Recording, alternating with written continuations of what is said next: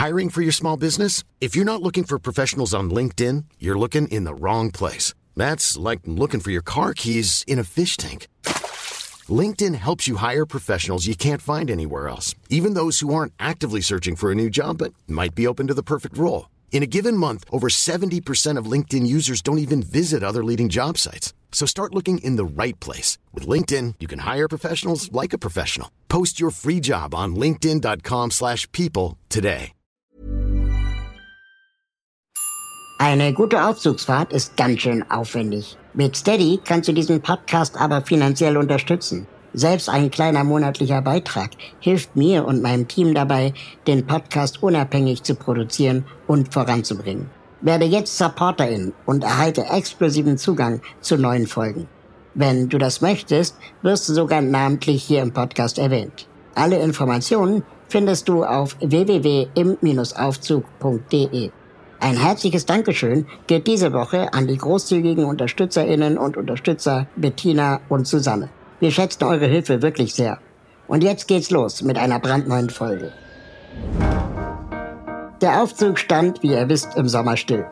Aber jetzt läuft er wieder auf Hochtouren. Und das zelebrieren wir mit einer besonders langen und vielleicht auch etwas anspruchsvolleren Fahrt, die mich noch eine ganze Weile beschäftigt hat. Vor dem Gespräch war ich aufgeregt, denn Tajo Müller inspiriert mich schon lange und meine Liste an Fragen war extrem lang. Und so hatten wir unglaublich viel zu besprechen.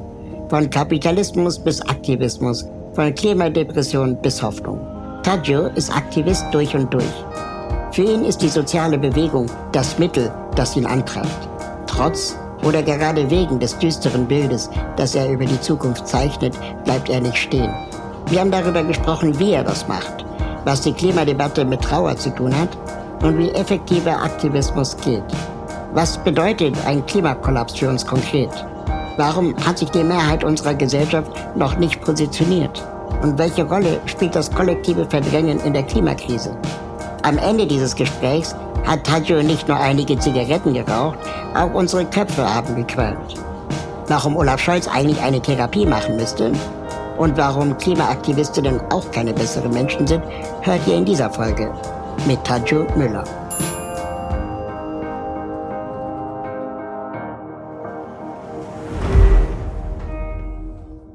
Die Tür geht auf und wer kommt rein? Oh mein Gott, ich freue mich so unglaublich sehr. Seit zwei Jahren versuche ich äh, irgendwie Anschluss zu finden und jetzt haben wir es geschafft. Tajo Müller, herzlich willkommen im Aufzug. Hi, vielen Dank, dass ich hier sein darf. Ich habe mich auch schon mega lange darauf gefreut, mit dir mal zu reden. Und jetzt fühle ich mich total privilegiert, hier zu sein und bin auch ein bisschen aufgeregt, weil ich auch deine Arbeit wirklich total bewundere. Dankeschön, das freut mich sehr. Wir haben viel zu besprechen. Für die, die dich noch nicht so gut kennen, du bist äh, Klimaaktivist, du bist Queer-Aktivist, äh, du bist Politikwissenschaftler und vor allem bist du strategischer Vordenker äh, von Ende Gelände. Und das finde ich natürlich alles mega spannend. Äh, dazu jetzt erstmal vielen Dank für diese Vorstellung. Ich würde mal sagen, ich bin nicht strategischer Vordenker von Ende gelernt. Also wenn man die Vordenker-Vokabel nutzen will, das, was mich natürlich, was mir natürlich sehr schmeichelt, ich versuche sozusagen für den Radik also am radikalen Flügel der Bewe Klimabewegung strategisch nach vorne zu denken. Okay. Sozusagen so, was denn da, wo denn da die Ideen aufgenommen werden, ob das bei AEG ist oder also letzte Generation oder bei Ende Gelände oder im, im, im XR-Umfeld. Mir geht es so ein bisschen darum, dem radikalen Flügel Vorschläge zu machen, wie wir in einer zunehmend schwierigen Situation nach vorne agieren können was ja echt immer schwieriger wird.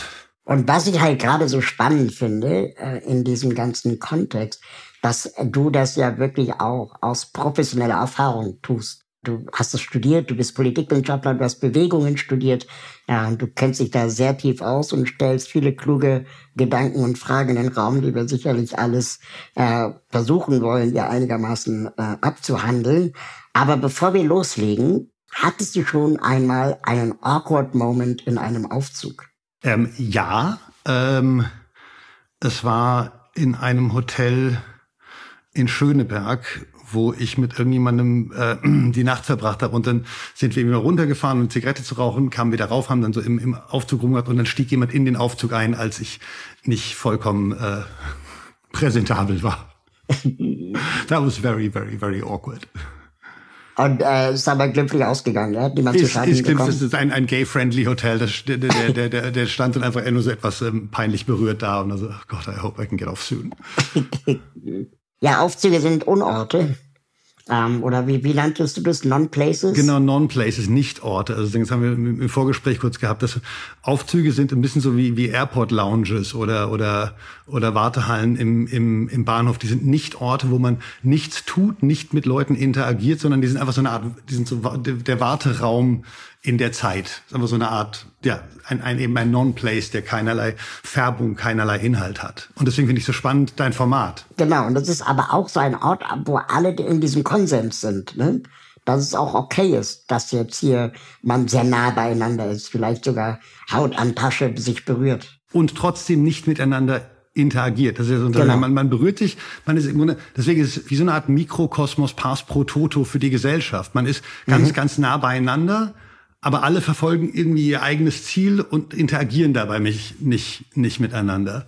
Das ist ein, ein, eine, Art, eine Art Sinnbild für die, für die schon viel zu spät kapitalistische Gesellschaft. Oh man, da könnte man vielleicht auch eine ganze Folge zu machen. Es gibt noch so viele andere Orte, die unangenehm sind. Ähm, neulich habe ich einen Artikel gelesen über den äh, Hauptarchitekten des Potsdamer Platzes. Und der hat sich in diesem Artikel mehr oder weniger entschuldigt, äh, dass, dass dieser Ort nicht funktioniert hat, so wie er sich das gedacht hat. Was war denn die Idee dahinter? Also er dachte, er könnte halt so eine Art Begegnungsort schaffen, wo die Leute dann auch kulturell äh, nach Feierabend irgendwie noch miteinander interagieren. Aber das funktioniert scheinbar nicht.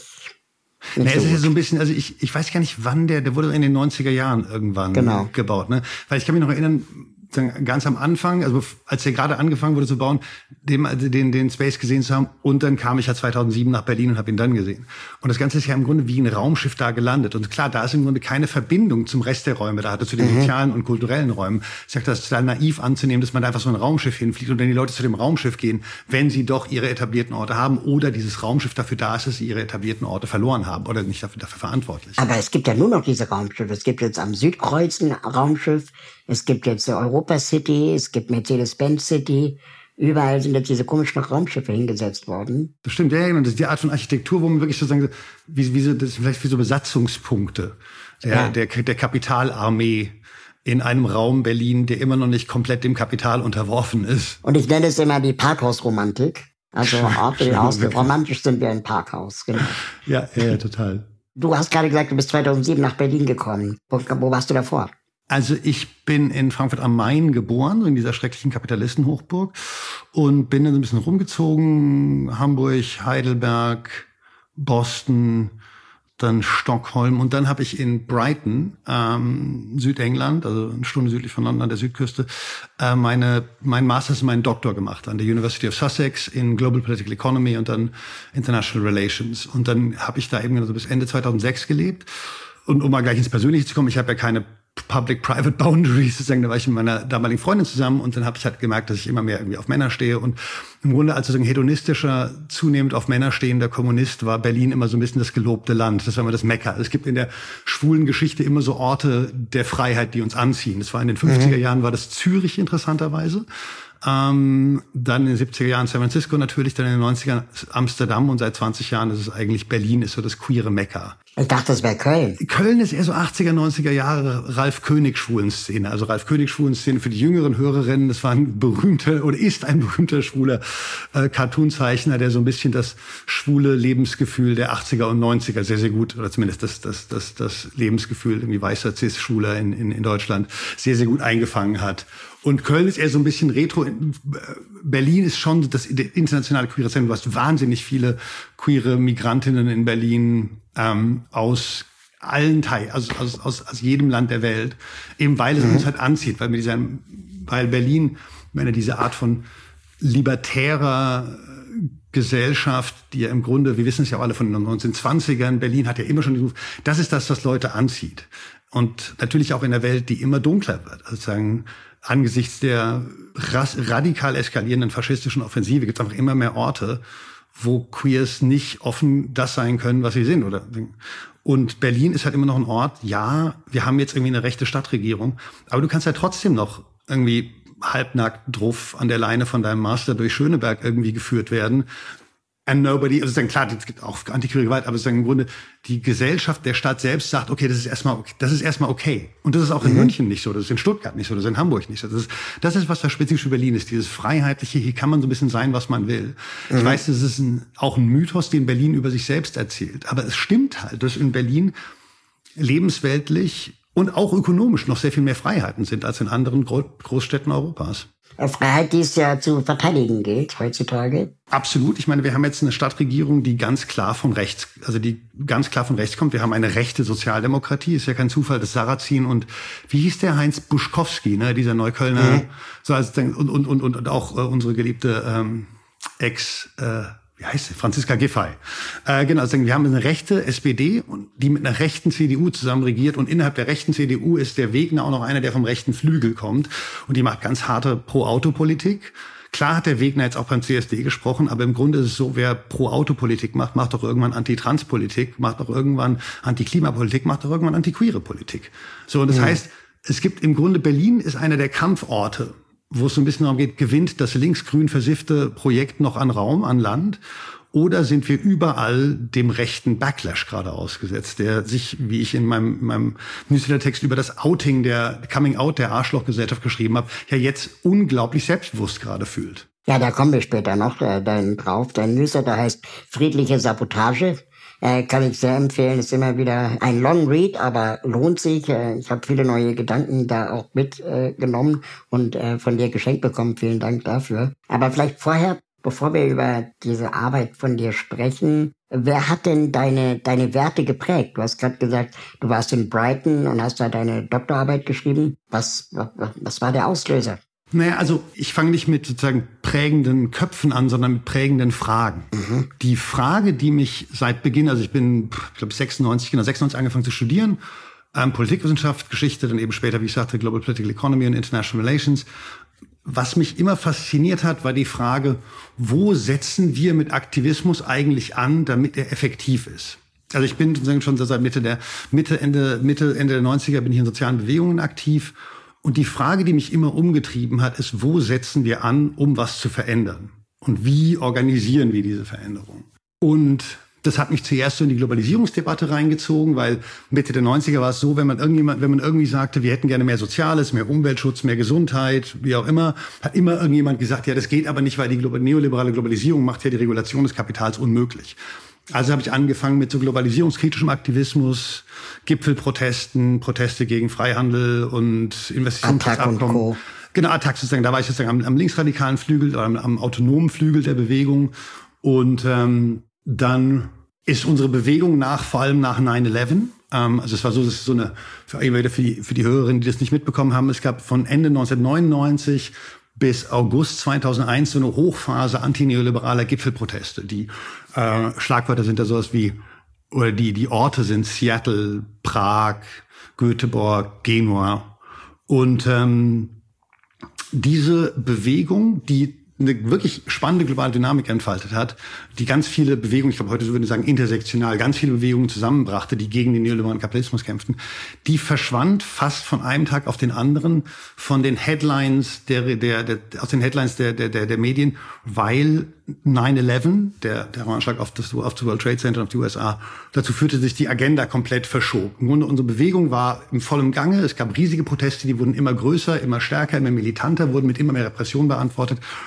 Und plötzlich verschwanden wir komplett aus den Medien, waren überhaupt nicht mehr sichtbar. Unsere Proteste wurden winzig klein, es gab massive Repression. Und dann habe ich mir die Frage gestellt, okay, wenn wir jetzt diese globalen Gipfelproteste nicht mehr haben, wo setzen wir eigentlich im Alltag an, um diese Kapitalismus-Scheiße zurückzudrängen? Also das ist immer meine Frage, wo setzen wir an, um effektiv zu sein? Weil ich habe meine allererste Aktivismuserfahrung war ähm, das Besetzen einer Uni gegen die Erhöhung, gegen die Erhebung von Studiengebühren in Baden-Württemberg. Mhm. Das war der Lucky Streik 97, 98. Und mir wurde dann irgendwann klar, nachdem wir im tiefsten Winter noch in diesem besetzten Unigebäude waren und keine Sau sich um uns kümmerte, also ich hatte am Anfang ganz viel Support und am Ende waren wir nur noch 20 Besetzerinnen in einem Unigebäude und der Rest der Kommilitonen hat wieder angefangen zu studieren. Da fiel mir halt auf, naja, wir haben eigentlich wahnsinnig viel Energie in etwas gesteckt, was am Ende überhaupt nicht darin effektiv war, unser Ziel zu erreichen. Also who the fuck cares, dass ein paar linksradikale Studis ein paar Hörsäle an der Uni besetzt haben. Das war kein effektiver und kein effizienter Aktivismus, der war eine Zeitverschwendung. Und wir haben nicht so viel Zeit und Ressourcen. Das ist im Grunde die Frage, die mich umtreibt, ist, wie kann man effektiv diese Kapitalismus-Scheiße bekämpfen? Denn ich bin dann doch sozusagen so also marxistisch, kam ich schon so ein bisschen an die Uni, so aus der Schule, hatte ich es mitgenommen, der Gedanke, dass ganz viel von dem, was scheiße in der Welt läuft, halt mit dem Kapitalismus zu tun hat. Nicht alles, auf jeden Fall, aber so ein bisschen meine, meine, meine, Fix, meine Fokussierung. Und deswegen habe ich mich dann in der marxistischen Tradition weitergebildet, fand Denker wie Gramsci sehr interessant. Das ist einer der wenigen Marxisten, die nicht einfach nur an Unis geschrieben haben, sondern das war jemand, der im politischen, also wir kennen Gramsci von sowas wie Hegemoniebegriff, Zivilgesellschaft, Alltagsverstand. Und es war jemand, dessen Gedanke sich immer danach richtete, was sind gerade im konkreten politischen Kampf die Fragen, die es zu beantworten gilt. Mhm. So, und das ist, das ist das, was ich versuche, eine Art Gesellschaftsanalyse, die sich immer an konkreten strategischen Fragen orientiert, weil ich habe keine Lust auf Zeitverschwendung. Und ineffizienter mhm. Aktivismus ist halt Zeitverschwendung. Dann, wenn ich ineffizienten Aktivismus mache, dann kann ich auch meine Wochenenden irgendwie in Berlin vervögeln. Also dann habe ich einfach anderes zu tun. Ähm, Finde ich total interessant. Ich habe ein Buch geschrieben, ähm, das heißt, wer Inklusion will, findet einen Weg und wer sie nicht will, findet Ausreden. Ein sehr schöner ähm, Titel übrigens. Ausschließlich äh, Inklusionsaktivismus als Thema. Und ich habe da die traurige Selbsterkenntnis gehabt, dass ich 15 Jahre lang eigentlich der falschen Idee hinterherhing, okay. zu glauben, dass ich nur genug Leute aufklären müsste und dann würde sich die Gesellschaft schon ändern. Mhm. Nach 15 Jahren kann ich sagen, ja, war halt nicht. Äh, krasse Zeitverschwendung. Äh, so, und, und das, das, das tut weh. Total. Wie, wie tut das, wie, wie hat es dir weh getan, zu sagen, Alter, ich habe da irgendwie die Uni besetzt und das und das gemacht und es hat alles nichts gebracht? Ich meine, das war ja nur eine Sache, die habe ich für so ein, das war ein halbes Jahr, diese, diese, diese Phase des Studieprotests. Ich hatte diese Erfahrung noch mal viel schlimmer mit der Antikohlebewegung. Ne? Die habe ich von 2008 als ich nach, nach, nach, nach Deutschland gezogen bin, bin ich mit Leuten, haben wir die ersten Klima, das erste Klimacamp organisiert. Ich war ja im Grunde 2008 bis 2018 in der Antikohlebewegung. Mhm. Und ähm, als wir da dann am Ende nur einen Kohleausstieg 2038 rausbekamen, was natürlich irgendwie 2018 sagt, eines der reichsten Länder der Welt, dass es mitten im fetten Hitzesommer sagt, ach, wir steigen in 20 Jahren aus dem dreckigsten aller fossilen Brennstoffe aus. Das habe ich halt als eine massive Niederlage wahrgenommen. Und das zeigt halt auch, dass die Strategien, die wir benutzt hatten, nicht richtig waren. Die haben nicht funktioniert. Und das hat mich im Grunde in eine ziemlich tiefe Depression reingedrückt. Da bin ich irgendwie danach rein. Also für mich war dieses Gefühl, ich habe zehn Jahre meines Lebens was getan, was sich im Endeffekt als völlig ineffektiv herausgestellt hat. Parenthese, es war gar nicht völlig ineffektiv. Die Antikohlebewegung hat sehr, sehr, sehr viel erreicht. Unter anderem wurde ja auch das Kohle, das, das Prinzip, dass der Atomausstieg aufgestellt hat, nämlich soziale Bewegungen können von unten Ausstiegsdaten für dreckige, dreckige Technologien verlangen und diese auch durchkämpfen. Das wurde nochmal affirmiert. Aber trotzdem war sich aus der Klimaperspektive eine massive Niederlage und der Gedanke, ich habe zehn Jahre lang ein Spiel gespielt, das wir am Ende einfach komplett verloren haben, war einer der Gründe, warum ich dann später in so meine auch öffentlich kommunizierte Polit- und Klimadepression reingerutscht bin. Es war einfach ein Gefühl von, was ich in meinem, in meinem Erwachsenenleben getan habe, war alles für die Katz. Also es ist ein unglaublich deprimierendes Gefühl. Aber wenn, also wenn ich diese Erkenntnisse habe, dann kommen dann ganz oft Leute so, ja gut, aber von außen als Zivilgesellschaft kann mir eh nichts ändern. Warum gehen wir nicht in die Politik? Warum bist du kein Politiker geworden? Ähm, also, ich bin Politiker, aber ich mache Politik in und durch soziale Bewegungen. Also in dem Sinne, ich bin politischer mhm. Akteur, der versucht, also nach Max Weber ist, glaube ich, Politik, der versucht, der Einfluss auf die Machtverteilung in der Gesellschaft. Ja. Und ähm, ich heiße, ich bin politischer Akteur, ich glaube, soziale Bewegungen sind politische Akteure, aber sie sind halt, sie, sie funktionieren anders und an anderen Orten als sondern politische Parteien. Es gibt ja nicht nur politische Parteien, man könnte ja auch in Vereinen Politik machen. Also Deutschland ist ja vor allem auch so eine Vereinsdemokratie. Ne? Und es gibt dann halt verschiedene Modi des politischen Arbeitens. Zum Beispiel ist es so, dass man in, in Parteien, ja, man kann solche Positionen erreichen wie Fraktionssprecherin oder man kann eben in der Regierung landen oder man kann einfach in der Fraktion, da hat man schon einige, einiges an Ressourcen und kann natürlich auch im Bundestag ganz viel Diskursraum einnehmen. Aber zum Beispiel ist die Arbeit in Parteien oft wahnsinnig unangenehm. Also wer, wer politische Menschen kennt, die in Parteien sind, der wird wissen, dass es ein absurdes Hauen und Stechen. Es gibt halt nur zum Beispiel eine Fraktionssprecherin für Klimapolitik. Mhm. So, stell dir mal vor, du bist mit vier Klimaaktivistinnen zusammen in die, ich sag jetzt mal, grüne Fraktion oder linke Fraktion rein und dann gibt's halt nur eine Sprecherin. Das heißt, du musst plötzlich, bist du mit deinen engsten Freundinnen und Genossinnen in einem Hauen und Stechen, wer diese Sprecherin wird. Und ich habe da sozusagen eine Geschichte ohne Namen. Ein, ein guter alter Freund von mir, der erzählte, dass er in einem Ausschuss sozusagen quasi gegen den rechten Flügel seiner Partei sich am Auseinandersetzen war. Die Ausschusssitze waren sieben zu sieben verteilt.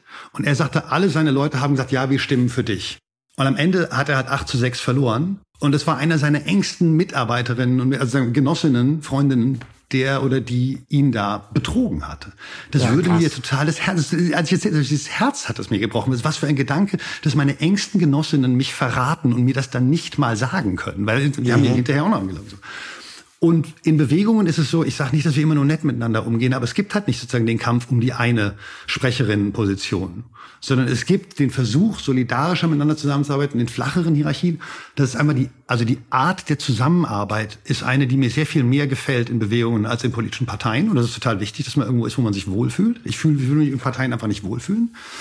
Zweitens, sind soziale Bewegungen halt genau an den Punkten relevant, wo existierende Systeme, politische Systeme vor allem, sich mit Fragen nicht auseinandersetzen oder Fragen nicht beantworten können. Wenn du gesellschaftliche Krisen oder sozusagen Problematiken hast, Fragen, die sich stellen und das gegebene politische System darauf keine Antworten finden kann, genau an dem Punkt, wo es also unmöglich erscheint, im Sinne der gegebenen Strukturen diese Frage zu beantworten, entfalten soziale Bewegungen ihre Magie, die darin besteht, das un den Raum des Möglichen, die Grenzen des Unmöglichen zu verschieben.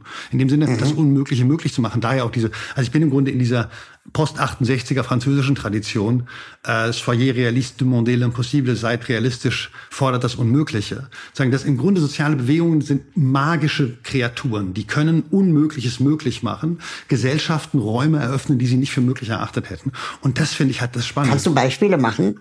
Ja. Der mhm. Atomausstieg. Also der Atomausstieg auf einer ganz politischen Ebene. Es gibt in der ganzen Welt nur ein Beispiel, wo eine soziale Bewegung eine von der Regierung unterstützte und vom Kapital unterstützte Technologie aus dem Energiesektor gekegelt hat. Also die Idee, dass Leute von unten sich zusammenschließen und in der Energiepolitik, was ganz traditionell ein sogenanntes herrschaftliches Politikfeld ist, also das, da lassen sich die Eliten, da lassen sich Staat und Kapital eigentlich nicht vom Pöbel in die Karten schauen. Was man daran erkennt, dass die sich Versorger nannten. Ja, super schöner, genau, schöner Punkt. Aber auch daran, dass man irgendwie 2009 hat oder 2010 hat Angela Merkel mit ein paar Energiefirmen in einem Hinterzimmergespräch einfach den Atomausstieg, erstmal den von 2002, also den rot-grünen Atomausstieg gekippt. Und in der Laufzeit ist einfach so, haben einfach so ein Gentleman's Agreement gemacht. Genauso wie RWE und die Grünen miteinander mhm. in, in äh, äh, äh, sorry, RWE und die NRW-Grünen miteinander so einen schönen kleinen Deal geschlossen haben. Hatte, okay, wir reden jetzt mal im Hinterzimmer, machen eben so ein Gentleman's Agreement und da lassen wir uns nicht in die Karten schauen von unten. Die Anti-Atom-Bewegung hat etwas auf der globalen Ebene Einzigartiges geschafft, nämlich, dass der Pöbel von unten bei der Energiepolitik mitreden konnte. Das hat man, das, das mhm. kannte man noch gar nicht. Hat aber auch 30 Jahre gedauert. Ne? Hat natürlich 30 Jahre gedauert, absolut. Das ist 5, also 35 Jahre von, würde man sagen, von Wühl 76, die erste große militante Anti-Atom-Auseinandersetzung, bis zum, zum Atomausstieg 2011 waren es 35 Jahre und Fukushima. So, mhm. da ist auf jeden, also und da, davor noch Tschernobyl. Also aber trotzdem ist es ein Moment, wo man sagt, etwas Unmögliches wurde da möglich gemacht. Anders gesagt, oder eine andere soziale Bewegung, die sozusagen als Teil der queeren Bewegung, sozusagen Bewegungen von Transmenschen. Mhm. Wenn man sich mal anschaut, vor 10, 15 Jahren, wenn du die Sichtbarkeit von Transmenschen in der Gesellschaft anschaust, damals waren, wurden die komplett unsichtbar gemacht. Weil das ist auch ein Punkt, den ich in einem deiner Interviews gelesen habe. Diese, die, die, die, die Unsichtbarmachung von Behinderten als als Minderheit, finde ich auch einen sehr, sehr mhm. spannenden Punkt, den du erwähnt hast, aber basically, Transmenschen waren komplett unsichtbar. In dem Sinne ja. sozusagen, weil natürlich sie mussten immer versuchen zu passen und so haben sie sich quasi auch selbst unsichtbar gemacht, weil es natürlich mhm. unglaublich Angst, angstbeladen war, offen trans zu sein, weil es sie ja nicht gab. Da dreht die Gesellschaft mit, oh mein Gott, das darf nicht, was wie ist das, was nicht sein kann, was nicht sein darf. Und ähm, da haben die Bewegungen von Transmenschen einfach gesellschaftliche Wahrnehmungen around the world verändert, haben Debatten mhm. forciert, die es davor überhaupt nicht gab. Die haben die Welt verändert. Sagen, ohne die Bewegung von Transmenschen wüssten wir gar nicht, dass es nicht nur zwei Geschlechter gibt. Ich vereinfache jetzt mal ein bisschen. Also ja. das verändert die Welt auf der Kategor absoluten Fundamentalkategorie. Ne, also Mann, mhm. Frau, weiß, schwarz, stark, schwach, das ist sozusagen, ne, Mann, Frau ist eine der absolut zentralen konzeptionellen Kategorien des Normalwahnsinns.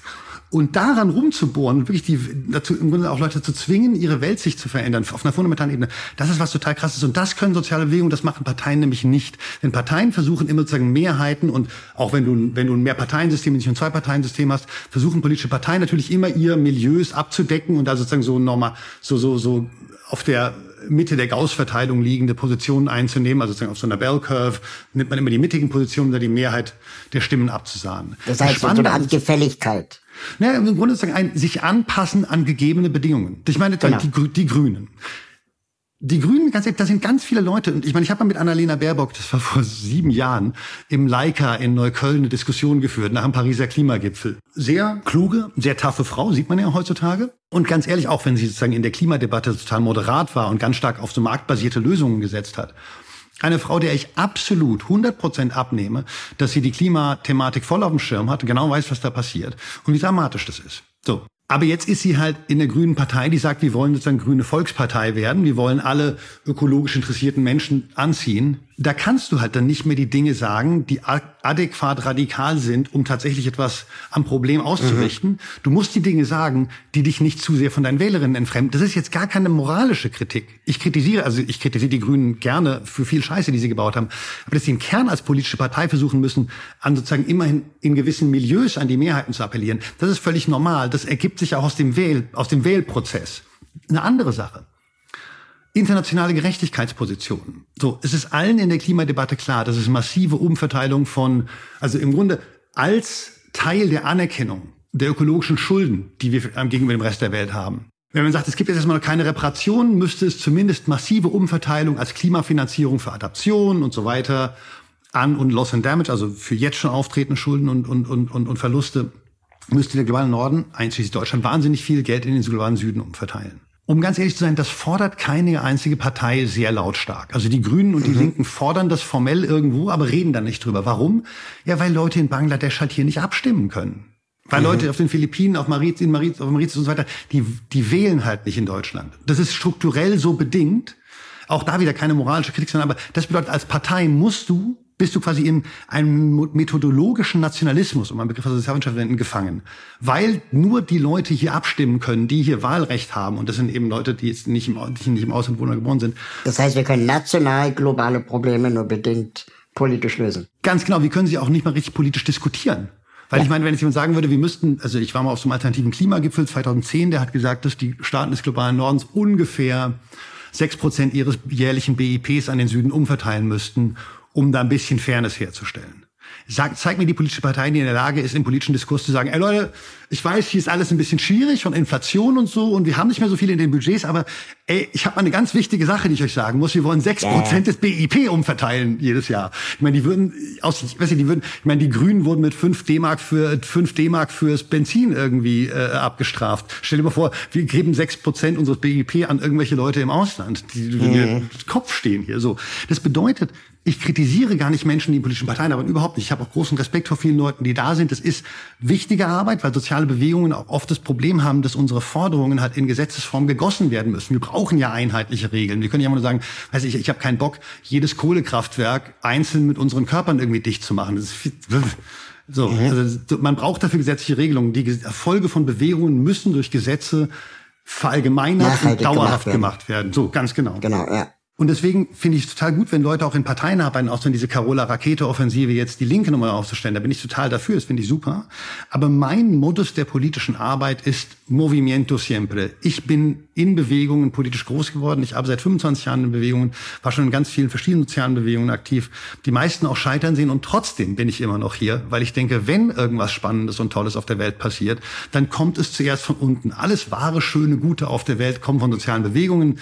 Und ne, mein Recht, meinen Ehemann, meinen Ehemann zu nennen, dem hatte natürlich die Straße zu laufen, das Recht, Frauenwahlrecht, Wochenende, Gesundheitsversorgung, alles, was das Leben schöner und angenehmer und gechillter macht und freier, von Bewegungen zuerst äh, erfordert und dann auch in Teilen erkämpft. Was hättest du denn gerne als Stratege, Wissenschaftler, Aktivist früher gewusst, was du jetzt weißt? Also auch was andere Aktivistinnen vielleicht sogar als Shortcut lernen können. Ähm, im ersten genau dasselbe, was du gelernt hast nach 15 Jahren. Leute überzeugen und ihre Zustimmung zu den eigenen Positionen zu erlangen, hat noch nichts damit zu tun, dass das Problem, über das wir reden, in irgendeiner Weise gelöst wird. Mhm. Tatsächlich kann das uns zustimmen, also uns radikalen Aktivistinnen, sogar ein Modus der Verdrängung des Problems sein, wie wir zum Beispiel bei mhm. Fridays gesehen haben.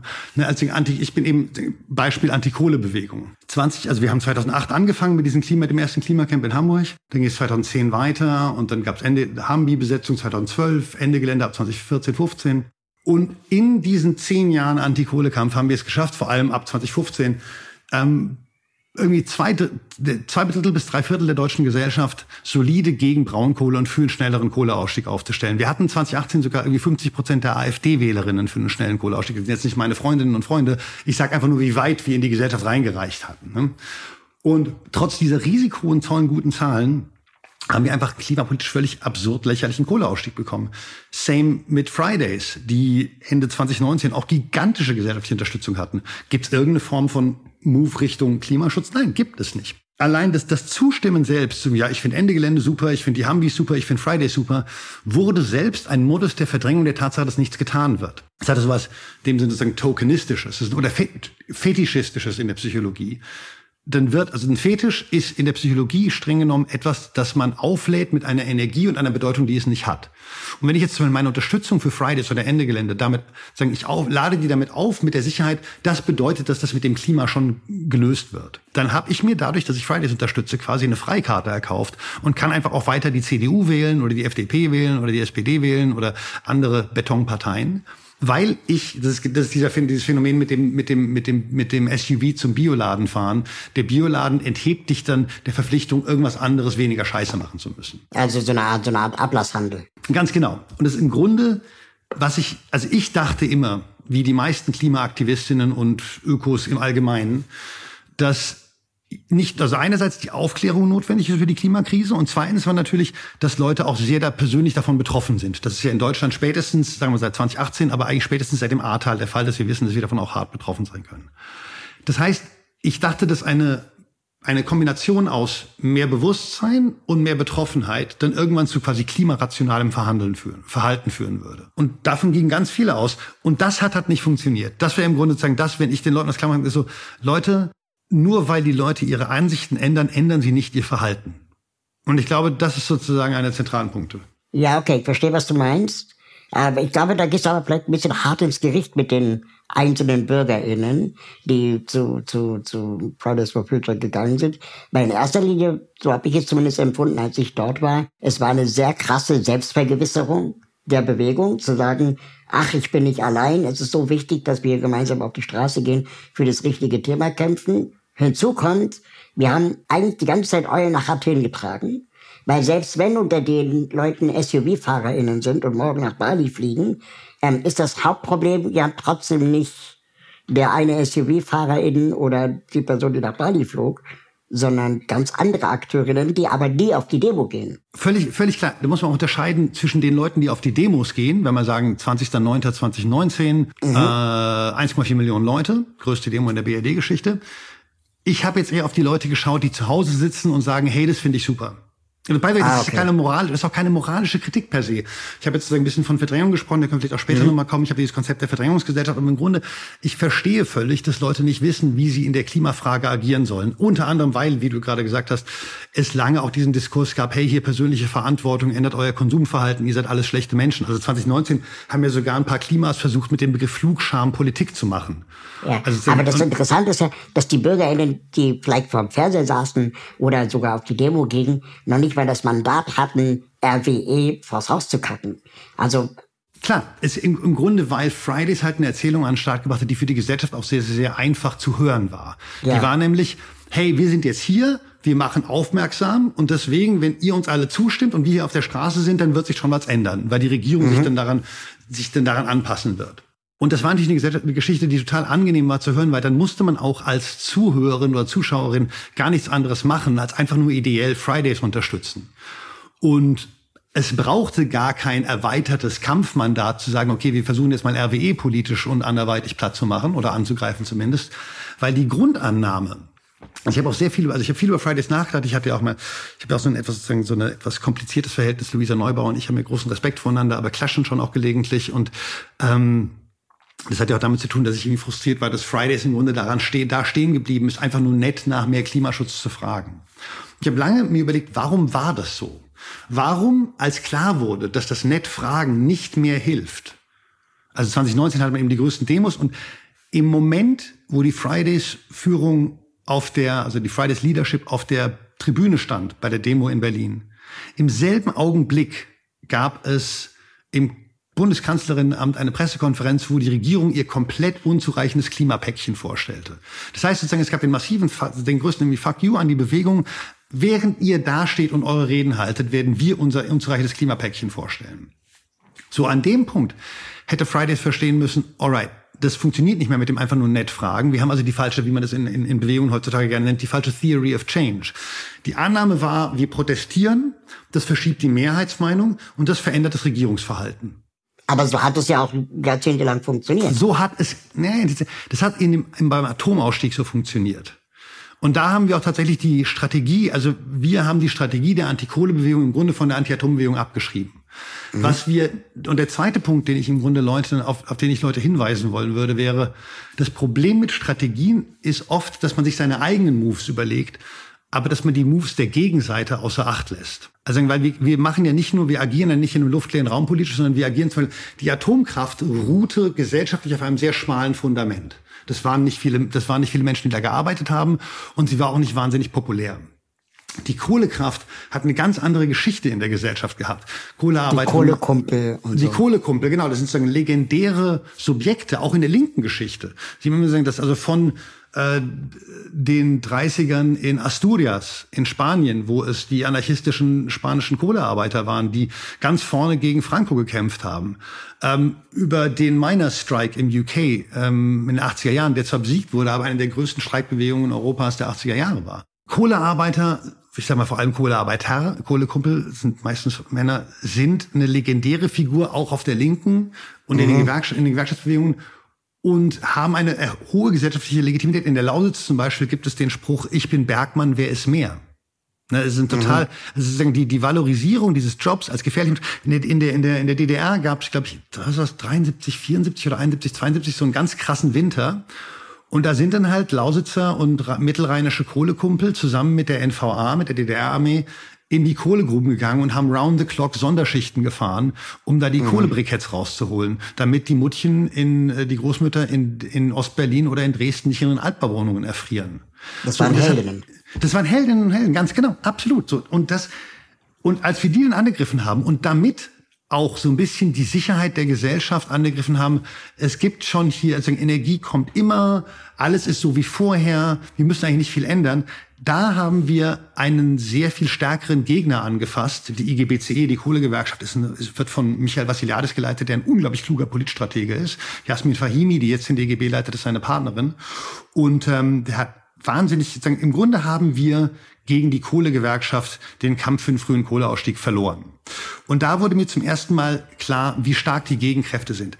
Interessanterweise wurde mir auch da klar, dass wir nicht nur auf einer materiellen Ebene ähm, dass, dass der Grund, warum Leute keinen Klimaschutz in Deutschland wollen, nicht nur materiell ist. Man kann ja sagen, klar, die Leute wollen keinen Klimaschutz, weil der uns was kosten wird. Das ist richtig. Aber interessanterweise ist mir in der Lausitz bei den Kohlearbeitern aufgefallen, die haben, waren nicht nur in einer Art Feindschaft mit der Klimabewegung, weil wir ihre Jobs dicht machen wollten, sondern weil sie das Gefühl hatten, dass wir ihnen einreden, schlechte Menschen zu sein, dass wir sagen, ihr seid schlechte Menschen. Und das ist so ein ganz großes Problem in der Klimadebatte. Das sich Menschen von uns moralisch angegriffen und herabgesetzt mhm. fühlen. Das ist gar nicht so sehr nur unsere Schuld oder Verantwortung. Das hat gar nichts unbedingt damit zu tun, wie wir sprechen, auch wenn eben solche Geschichten wie Flugscham eine ganz, ganz dumme Idee waren. Man schämt Leute nicht in besseres Verhalten hinein. Also da kann ich als queerer Mensch auf jeden Fall sagen, it doesn't work. Ähm, nur weil man mich dafür geschämt hat, dass ich irgendwie eine kinky schwule Sau bin, habe ich ja nicht aufgehört, das zu sein. Mhm. Und das wäre eben vielleicht sozusagen, das wäre dann möglicherweise der dritte Punkt, den ich Leuten vermitteln würde glaubt nicht, dass es in der Politik so sehr um Rationalitäten geht. Wenn ich sage, hier das und das und das wollen wir, das kostet euch nicht viel, lasst uns das doch mal machen. Es geht unglaublich oft um Affekte, um Gefühle und Identität. Wer fühlt sich wie ein guter Mensch, wer wie ein schlechter Mensch? Politik hat viel mehr mit Gefühlen zu tun als mit Rationalität, als wir denken wenn es jetzt vielleicht ein bisschen abstrakt klingt, es, ist, es war ein Versuch einer Zusammenfassung eines sehr langen Gedankenganges. Äh, aber weißt du, das ist so großartig. Du, du hast gerade so viele Themen aufgemacht. Sorry, das ist, äh, wir, ich komme manchmal echt nicht zu Ende. Wir, wir fackeln hier gerade ein Mega-Ding nach dem anderen ab. Und äh, über das Thema Scham, Angst, äh, Arschlochgesellschaft, Verdrängungsgesellschaft, da kommen wir noch drauf, hm, keine okay. Sorge. Jetzt würde ich quasi fragen, nach all dieser ganzen Bestandsaufnahme, wo wir gerade stehen, mhm. Tadjo Müller, wie ist die Lage der Nation? düster. Also ich glaube, zwei Dinge sind in den letzten Monaten vielen mehr Menschen klar geworden, als es noch vorher der Fall war. Erstens, dass wir nicht nur so ein bisschen Klimakrise haben, sondern momentan Kollaps Dynamiken sehen können. Das heißt also Zusammenbrüche von Systemen, diese berühmten Kipppunkte, die werden jetzt gerade im Moment überschritten. Ich habe gerade, kurz bevor wir angefangen haben, ein Video gepostet, wo vor Neufundland ein riesiger Eisberg, gigantisch, sieht aus wie ein, das sieht aus wie ein Film, das sieht aus wie The Day After Tomorrow. Vor Neufund, Neufundland treibt ein gigantischer Eisberg im Wasser. Es sieht wirklich aus wie ein Film, but it's not. It's a live video from Newfoundland in Kanada. So, also, das heißt, die Leute verstehen, dass tatsächlich wir jetzt am Anfang von Kollapsdynamiken stehen, diese sozusagen krassen Hitze-Events, die es gegeben hat around the world. Ähm, und zweitens, und ich glaube, das ist seit Son was ist Sonnenberg, Sonnenfeld, Sonneberg, dieser Ort, wo der AfD-Landrat gewonnen hat. Ja. Ich wollte immer Sonneborn sagen, das ist der Mann. genau. Äh, also Sonnenberg. Seitdem versteht auch die bürgerliche Mitte, auch ihr konservativer Flügel, also sozusagen, es gibt so eine konservative Mitte, da sind nicht mehr viele Leute drin, aber die gibt's noch versteht die gesellschaftliche Mitte, dass die Faschismusgefahr real ist und dass wir tatsächlich im Beginn von Klimakollapsdynamiken sind. So, das heißt, wenn ich sage, das haben die Leute eingesehen, dann meine ich jetzt gar nicht noch die Mehrheit der Gesellschaft, denn dies, diese Gefahren werden erstmal vor allem verdrängt. Aber ich glaube, langsam gibt es ein breiteres Verständnis dafür, auch eben in dieser berüchtigten Mitte der Gesellschaft, dass wir uns auf eine Zukunft, auf eine sehr nahe Zukunft von immer krasseren gesellschaftlichen Konflikten hinbewegen und dass es da auch notwendig sein wird, sich selbst zu positionieren. Was nämlich interessant an der Klimadebatte ist, dass sich im Grunde der Großteil der Gesellschaft noch gar nicht positioniert hat. Der Großteil der Gesellschaft sitzt diese Auseinandersetzung noch aus und lässt, überlässt die in einem gewissen Sinne der letzten Generation ein paar wütenden Autofahrern, ein paar Cops und ein paar Journalistinnen. Ich vereinfache jetzt ein bisschen, aber mhm. diese ganzen großen Vereine, von denen ich vorhin sprach, aus denen Deutschland besteht, ne, also zwei der größten, also sozusagen Institutionen in Deutschland sind der Deutsche Landfrauenbund und der Alpenverein. Ne, die haben Millionen Mitglieder. Und klar schicken die gelegentlich mal irgendwie was über Klimawandel an ihre Mitglieder. Und der ADAC. Und der ADAC, gigantisch. Ne? Also vielleicht ist, ich glaube, der DFB ist auch nicht klein. Aber ähm, ja, wo ist die Großdemo vom Alpenverein mit seiner eine Million Mitgliedern für einen radikaleren Klimaschutz? Denn die sagen ja selbst, dass ihr, ne, was sie da machen, die Alpen werden total also als, als Ökosysteme werden total gefickt vom Klimawandel, von der Klimakrise die Gesellschaft wird sich, muss sich langsam positionieren und die Frage ist halt, in welche Richtung wird sie sich positionieren? Das ist die große Frage. Aber momentan ist, glaube ich, so, dass die gesellschaftliche Lage relativ düster ist. Ich meine, wir haben, was ist die letzte Umfrage? 23 Prozent für die AfD, glaube ich. Ja. 26 Union, 23 AfD, 17 SPD. Das sind reale Zahlen. Niemand hier glaubt, dass es nächstes Jahr keine Landesregierung mit AfD-Beteiligung geben wird. Sachsen, Sachsen-Anhalt oder Thüringen, irgendwo wird der Landesverband Richtung AfD kippen. Halte ich für völlig, nein, sagen, halte ich für sehr wahrscheinlich, dass es, dass es nächstes Jahr eine Landesregierung mit AfD-Beteiligung geben wird. Aber heißt es jetzt auch im, im, im Hinblick auf unsere Prioritäten und auf unseren Fokus, wir sollten erst das Nazi-Problem klären, bevor wir das Klima retten?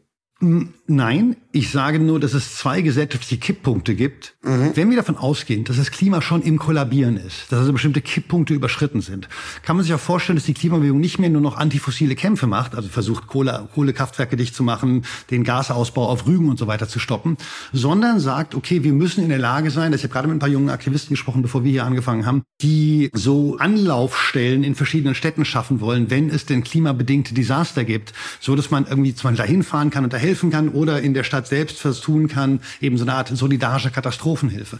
Denn je mehr die gesellschaftlichen Konflikte eskalieren, je mehr es Verteilungskämpfe gibt, und die werden ja alle stärker zurzeit, desto mehr werden sich Menschen auch in irgendwelchen Gemeinschaften organisieren, mhm. um zu versuchen, Inputs, die man braucht, ob es jetzt sozusagen irgendeine Form von Sicherheit ist oder irgendwie Wohnen oder Essen oder Mobilität, was auch immer diese Inputs sind, zu organisieren. Je, wen, je mehr Kollaps heißt, also Kollaps heißt nicht, dass wir alle sterben. Kollaps heißt, dass Selbstverständlichkeiten sich auflösen. Kollaps mhm. ist, wenn es keinen Manager mehr gibt, nach dem Karen rufen kann. Kollaps ist, wenn du nicht zur Arbeit fahren kannst, entweder weil du keine Arbeit mehr hast oder weil es keine Mobilität mehr gibt. Wenn du nicht mehr einkaufen kannst, entweder weil du keine Kohle hast oder weil es keine Produkte mehr in den Supermärkten gibt. Also das ist Kollaps. Und je mehr sich Dinge unserem einfachen Zugriff entziehen, desto mehr werden Leute anfangen, die im Grunde selbst zu organisieren. Und die Frage ist halt, wollen wir, dass das in solidarischen oder in patriotischen Strukturen getan wird? Wollen wir, dass es in, in offenen Strukturen getan wird oder in solchen, die sagen, du brauchst einen deutschen Pass, um hier was Gutes zu kriegen?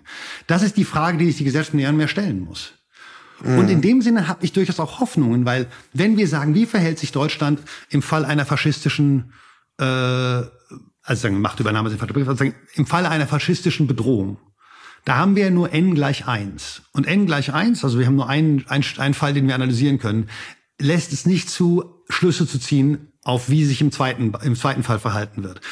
Und auch wenn ich momentan glaube, dass es sehr, sehr, sehr starke Kipppunkte eben Richtung Faschisierung gibt, eine Sache, von der ich nicht weiß, wie sie laufen wird, ist, wie wird sich der Rest der Gesellschaft verhalten? Denn ich glaube eben, dass wir keine faschistischen Mehrheiten in diesem Land haben. Vielleicht sozusagen Potenzial von bis zu 20, bis zu 20, 25 Prozent erstmal. Ein Wort in Gottes Ohren. Inshallah. Ähm, genau. Ich, ich, aber ist ja auch klar, dass wenn, der Mehrheit, wenn die Mehrheit der Gesellschaft sich für Verdrängung des Problems entscheidet und einfach, wie schon in den 20er Jahren sagt, la la la la la, die Nazis kommen, aber das wird schon alles nicht so schlimm, oder eben sich relevante Elitenfraktionen mit den Faschistinnen verbünden, was ja eben in den 20er Jahren passiert und sagen, das ist ganz gut, weil die können dann die, Klimas, die Klimakleber klein halten und die, die machen irgendwie das mit dem Gendern weg und so. Also es gibt, es ist eine, so, ich habe gesagt, düster, aber in einem gewissen Sinne offen. Denn es ist nicht klar, was die Gegenkräfte sein werden. Zum Beispiel hätte nie, also ich glaube, niemand hätte 2014 die Willkommenskultur und ihre Wucht vorhergesagt. Das, mhm. das ist ein wichtiger Moment. Dieses Wir schaffen das basiert ja nicht auf einem regierungsoffiziellen Statement von Angela Merkel, sondern war erstmal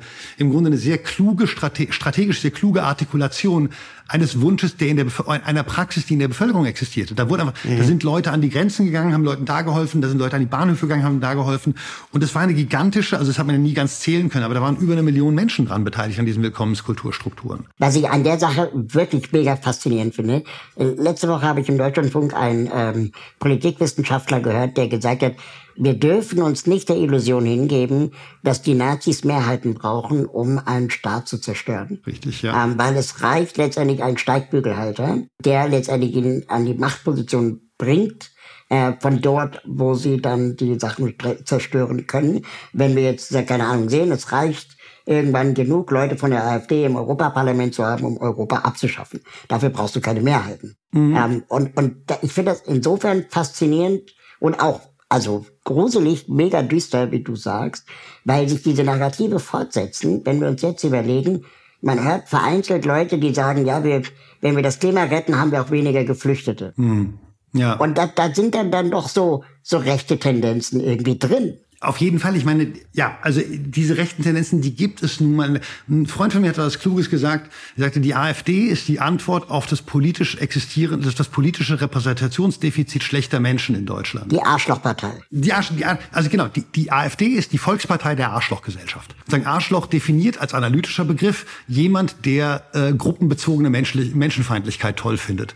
Also sozusagen, wenn du der Meinung bist, dass du als Hete mir und meinem Ehemann direkt Schwuchtel hinterherrufen darfst oder das N-Wort benutzen darfst oder deiner Frau mal eine knallen darfst, wenn sie sich, wenn sie sich daneben verhält, in Anführungsstrichen, dann bist du ein Arschloch. So, das ist sozusagen, wenn ja. du siehst, wenn du andere Menschen gruppenbezogen für weniger wert hältst als dich und die deinen, dann bist du ein Arsch, finde ich, kann man, glaube ich, analytisch so festlegen als Definition. Und im Grunde hat das deutsche Parteiensystem ganz lange diese Menschen nicht abgebildet, denn jede Partei, auch die FDP und auch die CDU und so weiter, hat versucht, ihre Positionen, auch wenn die total real menschenfeindlich waren. Also ein Sozialabbau ist menschenfeindlich. Investitionsschutzabkommen mit dem Kapital zu verhandeln, in dem die alles machen dürfen, dem Kapitalistinnen alles machen dürfen, was sie wollen und die Arbeiterinnen keine Rechte und Möglichkeiten haben, sich dagegen auseinander, sich dagegen zu organisieren und zu wehren. Das sind menschenfeindliche Politiken. Aber sie haben die immer noch in der Sprache des bürgerlichen Humanismus, des Universalismus begründet in irgendeiner Form, als wäre das gut für uns alle. Der Unterschied zwischen der Verdrängungsgesellschaft und der Arschlochgesellschaft ist nämlich, dass die Arschlochgesellschaft was sagen kann, die muss sich gar nicht mehr im, mit, mit, mit Verweis auf universalistische Werte legitimieren. Die kann einfach sagen, ja klar, lassen wir die Leute im Mittelmeer absaufen. Das ist genau das Ziel, die sollen ja nicht hierher kommen. Und diese sozusagen also wir kennen diese Studien über die verrohte Mitte. Und diese verrohte Tendenz gab es schon immer in der deutschen Gesellschaft. Und die AfD artikuliert die jetzt. Mhm. Und daraus zieht sie eine unglaubliche Kraft, weil sie mit einer im Grunde verdrängten Identität arbeitet. Also deswegen habe ich diesen Begriff Coming Out verwendet. Coming Out kommt daher, dass eben Queers äh, sagen, wir mussten im Schrank leben, wir mussten, wir haben uns geschämt, wir haben uns vor uns selbst geschämt und vor anderen und deswegen haben wir versteckt, wer wir sind. Und im Grunde jemand, der das N-Wort benutzen will, offen, jemand, der seiner Frau eine schlagen, reinhauen will, wenn er gerade Bock hat, oder der eben Schwule beleidigen will, der musste sich ganz lange hat, hatte das Gefühl, ich muss mich zurücknehmen, weil es eine Art gesellschaftlicher Sanktion gegen mein, gegen mein Verhalten gibt. Wenn ich auf der Straße offen das N-Wort benutze, dann werden mich die Leute zumindest wie Neandertaler angucken, wenn ich irgend so eine junge linke Zecke sagt, ey, sag mal nicht so ein Rassist. So, und das heißt, die haben das Gefühl, ich und meine Identität als jemand, der halt sich wie ein Mann verhalten will und einfach mal und so weiter, diese Identität wurde in den Schrank gesperrt und die kommt jetzt raus. Und daraus kommt eine unglaubliche Dynamik. Das Gefühl, endlich kann ich schamfrei ich selbst sein. Und eben wie die Pechstein in Kopfuniform auf dem CDU-Parteitag über Sinti und Roma Rade brechen, als wären es hier die, als wären es hier die frühen 30er. Und machen wir jetzt quasi permanent, auch medial, den Fehler, diesen Menschen zuzuhören, Aufmerksamkeit zu geben, alles neu zu diskutieren, dass dann Dinge plötzlich sagbar werden, wie die Zeit dann irgendwann getitelt hat, oder soll man es lassen? Also um das Retten von Menschen aus dem Meer geht. Ja, genau. Das ist momentan erleben wir das massive Verschieben von diskursiv, diskursiven Grenzen. Also ich meine, in den letzten Tagen hatten wir Thomas Frei, der das Asyl, individuelle Grundrecht auf Asyl in Europa abschaffen wollte. Linnemann, der ähm, für Schnellverfahr Schnellgerichte gegen Freibadprügler war. Ähm, Weidel, die Goebbels-Zitate verwendet, äh, AfD-Kandidatinnen, Kandidatinnen und Kandidaten für die Europa Europawahl, die sagen, sie wollen Deutschland zu einer Großmacht machen. Und äh, Ramsauer, Ex-Verkehrsminister, der von Ungeziefer spricht, äh, wenn er von, von Wirtschaftsgeflüchteten äh, redet. Mhm. Also aus wirtschaftlichen Gründen flüchtenden Menschen redet. So. Und niemand von denen wird sanktioniert. Genau. Und im Grunde sagen, das passiert, das ist sozusagen die Öffnung. Also klar gibt es da teilweise Shitstorms, aber im Grunde ist es so, alle von denen machen weiter wie bisher. Und, und die sind ja vorprogrammiert, die willst du ja diese Shitstorm. Ganz genau, denn ich meine, das, das also im Grunde, das wissen wir von Trump, es gibt keine negative Publicity. Wenn Leute darüber reden, wie scheiße dein Statement war, reden sie halt immer noch über dein Statement. Genau. Und performen so das genau das, was du willst, nämlich dass das Sagbare verschoben wird. Dadurch, dass, dass man über etwas redet, über eine These, legitimiert man sie auch in der Kritik. Das verstehen viele Leute auf Twitter nicht, da bist du ja irgendwie auch unterwegs. Die Anzahl von Leuten, die irgendwie von diesem rechtsradikalen Newsportal, in Anführungsstrichen News, News, N-I-U-S, immer wieder Sachen posten oder welche Screenshots von, von, von, von, von äh, dieser Reichelt-Kröte. Ähm, sagen, das ist ein Weiterverbreiten von deren Propaganda, auch wenn ihr euch dann clever kritisch damit auseinandersetzt. Dadurch, dass wir uns ständig darüber aufregen, was für eine Scheiße Leute reden, die eh nur Scheiße reden, legitimieren wir deren Scheiße. Ja, und das genau. ist so, dass Weidel und Reichelt rassistische, faschistische Scheiße reden, ist genauso überraschend wie Taji hatte mal wieder Sex mit irgendeinem Kerl. Das ist halt so, you know, nobody cares. Ich muss jetzt nicht jeden irgendwie jedes Date von mir posten online. Man muss nicht jeden Scheiß reproduzieren, den Weidel oder Reichelt sagen. Wir also einfach die Aufmerksamkeit abdrehen oder was wäre jetzt? Genau, also zum Beispiel, ich meine, ganz viele US-Medien haben nachdem Trump an die Macht kam, gesagt, ey, da waren wir irgendwie mit Schuld dran. Denn die haben dem ja gratis Öffentlichkeit gegeben. Also ich, ich beziehe mich jetzt mal gerade tatsächlich auf einen Shitstorm, der mir zugestoßen ist, dieser Shit Happens Shitstorm. Also nachdem ich diesen absurden Tweet mhm. geschrieben habe, hier, Frau wurde lebensgefährlich verletzt, aber Shit Happens. So, war total scheiße, war total, war im Grunde menschenverachtend von mir. Und Parenthese, die Gegenseite ist so darauf angesprungen, weil sie in meiner Menschenverachtung ihre eigene Menschenverachtung gespiegelt sah. Denn Shit Happens ist ja quasi das Grund, Grundprinzip unserer Wirtschaft. Also sozusagen so, das ist ja ne, Autosektor, shit happens. Paar zehntausend vorzeitige Todesfälle durch Dieselskandal, shit happens ist halt unsere äh, äh, wirtschaftliche Basis. So, das war richtig scheiße von mir. Daraufhin gab es einen massiven Shitstorm. Wozu hat dieser Shitstorm geführt? Drei Interviews in großen Zeitungen und Online-Plattformen ähm, und noch ein paar hundert Euro für einen Zeit Artikel, den ich in der Zeitung schreiben durfte und riesige Aufmerksamkeit für meinen Newsletter und so weiter. Ich sage das nicht, weil ich, weil ich damit meinen meinen Tweet abfeiern will. Ich will aber nur sagen, da habe ich einen richtig blöden Tweet geschrieben. Es gab einen richtig harten Shitstorm und es hat mir medial mehr Raum eingebracht. Dieses mhm. Prinzip müssen wir doch verstehen. Je mehr man über etwas redet, desto mehr Raum gibt man dem. Das ist aber noch keine Antwort auf die Frage, wie geht man mit dieser faschistischen Gefahr um. Weil wir ganz ehrlich sein müssen, genau wie die Klimabewegung einsehen muss, dass ihre Strategien bisher gescheitert sind, ist es so, dass die Antifa-Strukturen, die ich kenne, einfach kein Rezept haben. Das waren im Grunde minoritäre Strategien gegen eine minoritäre radikale Bewegung. Also ein paar Linksradikale haben irgendwie versucht, den Nazis den Raum wegzunehmen oder zu verneinen.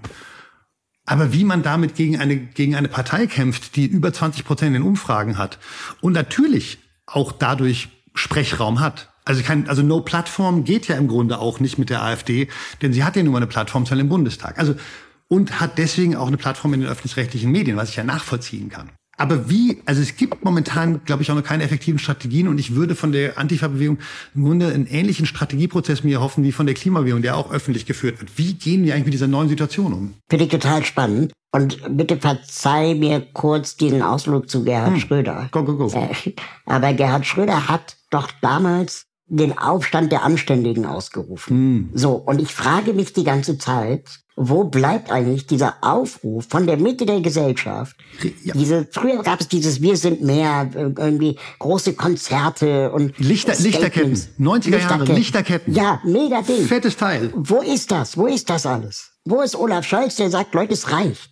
Also erstmal, der Aufschrei wird von den Verdrängungstendenzen verschluckt. Denn ich komme mal zurück zur Klimakatastrophe. Man müsste ja davon ausgehen, dass mehr Klimakatastrophe zu mehr Klimaschutz führt. Also je näher die Klimakatastrophe kommt, je mehr die eskaliert, desto mehr müssten Leute anfangen, sich rational zu verhalten. Das tun sie aber nicht, weil es so verdammt schwer ist, sich rational zu verhalten. Deutschland müsste ja zum Beispiel die Autoindustrie massiv in der Größe reduzieren. Wir müssten irgendwie die Autoindustrie, also sie müsste komplett vom Verbrenner auf einen Elektromotor umschalten und, und unglaublich in ihren Produktionskapazitäten eingeschränkt werden, was ja auch Arbeitsplatzverluste mit beinhalten würde. Wir müssten eben, wie ich schon sagte, einen Großteil uns, also einen erheblichen Teil unseres BIP jeden, jedes Jahr in den globalen Süden umverteilen. Wir müssten ganz viel machen, um klimarational zu handeln. Und das ist einfach zu schwer. Ich beziehe mich sehr gerne auf meine Beziehungskonflikte. Also mein Ex-Partner, also nicht mein Ehemann, sondern mein Ex-Partner. Ähm, wie viele queere Männer hatte der einen massiven, sagen, Knacks von zu Hause mitbekommen? Also sein, sein Vater hat ihm einfach, war hat ihn einfach richtig scheiße behandelt und hat ihm unglaublich viele Traumata eingeprügelt, literally. Und das heißt, dann hat er sich mir gegenüber auch in der Beziehung scheiße verhalten. Und immer wenn ich ihm das gesagt habe, bitte änder mal dein Verhalten, ist diese Verhaltensänderung bei ihm auf die sozusagen Grenze getroffen, dass er halt diese ganzen Traumata hatte. Und er müsste unglaublich viel Therapiearbeit machen, um anzufangen, sich mir gegenüber nicht scheiße zu verhandeln. Das heißt, die Verhalten, das heißt, die Kosten, das sich an meine Kritik anzupassen und sich so zu verhalten, dass er sich nicht scheiße verhält, waren zu hoch. Das also die waren prohibitiv hoch. Und wenn man sein Verhalten an Kritik nicht anpassen kann, dann verdrängt man sie halt lieber. Und, in dem und Fall, dann wird man, man zum Arschloch. Ganz genau, weil man dann irrational wird und dumm wird. Also wenn man sich anschaut, was verdrängte Subjekte sagen, als Olaf Scholz einen Zwischenruf eines Klimaaktivisten, der ihn, der ihm, der sagte, sie reden Schwachsinn, was ja nun ganz wirklich für aktivistische Zwischenrufe sogar noch verhältnismäßig freundlich ist. Ich meine, da haben wir auch schon andere Sachen gerufen, hey, Drecksfaschisten, Schwein. Also ich meine, das, das geht auch anders, Olaf. Mhm. Und auf diesen freundlichen Zwischenruf hat er ja mit einem Nazi-Vergleich geantwortet. Er hat wirklich einen Aktivisten, der sagte, hey, sie reden Schwachsinn, mit faschistischen Terrorschwadronen aus den 20ern und 30ern verglichen. Also Aber das sagte, zeigt ja, dass der selber gnadenlos überfordert war. Genau, das zeigt, dass er verdrängt. Er verdrängt nämlich, dass er kein Klimakanzler ist. Er verdrängt, dass er diese Politik völlig außer Acht lässt, obwohl Leuten versprochen hat, ich bin Klimakanzler. Dafür schämt er sich im stillen Kämmerlein zu Hause. Und wenn ihn dann ein Aktivist darauf hinweist, dass er, das, dass er eben nicht der Klimakanzler ist, dann flippt er aus. Genau hat es mein Ex gemacht. Wenn ich sagte, ey, du verhältst dich gerade total scheiße, dann wurde er oft noch scheißer. Weil, also was dann psychologisch reinkommt, ist einmal, dass man dissoziiert, Dissoziation ist im Grunde sozusagen, wenn dein Kopf aufhört, rational denken zu können. Mhm. Ähm, oder dass man projiziert, dass man im Grunde den Angriff, den man selbst auf den anderen gerade durchführt, beim anderen sieht. Also sozusagen, wenn man dem Und anderen Brutalität zufügt, dann wirft man dem anderen vor, gegenüber einem selbst brutal zu sein. Und das meinst du dann mit Scham? Also Olaf Scholz schämt sich im stillen Kämmerchen dafür, dass er dass kein er Klimakanzler ist. Der er gerne wäre. Ja. Ganz genau, dass er nicht der ist, der er gerne wäre. Und da kommen wir fast, da hast du genau den Verweis auf das, auf das mit diesem, auch mit dem, mit dem Queer-Sein, sozusagen die Distanz zwischen dem, was wir sind und was wir gerne sein wollen. Oder wie wir uns, wie, also, ne, wie zwischen unserem realen Verhalten und unserem Wollen und unseren Werten. Das ist ja das, was zu sogenannter kognitiver Dissonanz führt und die ist für das Subjekt sehr un, unangenehm. Und Olaf Scholz ist jetzt niemand, der will, dass die Welt in der Klimakatastrophe versinkt. Er tut ja. natürlich auch gar nichts dagegen, also er tut Dinge dafür, dass es weiter passiert, aber das will er ja nicht. Das heißt, äh, du bist dann quasi in dieser Scham, dann verdrängst du, solange du kannst. Und danach wirst du entweder zum Arschloch oder begehst genau. Suizid. So, dann hast du also etwas verdrängt. So, jetzt nehmen wir an, dass deine Verdrängungsmechanismen funktionieren. Jetzt kommt, jetzt schalte Aktivismus dazu. Aktivismus in, im systemischen Sinn ist Kommunikation. Wir wollen über die Klimakrise so kommuniziert werden, dass es nicht ignoriert oder verdrängt werden kann. Genau darauf ist Aktivismus eingestellt. Zum Beispiel auch mhm. in der, in der Inklusionsfrage. Und sagen Aktivismus Du hast es ja selbst geschrieben, dass im Grunde die Gesellschaft das Problem mit den, mit den, mit den, mit den Sonderschulen, also die, die Gesellschaft will eigentlich das Problem eher aus den Augen, aus dem Sinn haben. Genau. Die Sonderschulen sind nicht für die Menschen mit Behinderung da. Die Sonderschulen sind für die ohne Behinderung da, genau. damit die verdrängen können. So, das habe ich, das habe ich total, das hat total Resonanz gehabt. Im Grunde, das heißt, der Aktivismus ist da, um Verdrängtes ins Gehirn zurückzurufen oder ins Bewusstsein, vom Unterbewusstsein ins Bewusstsein.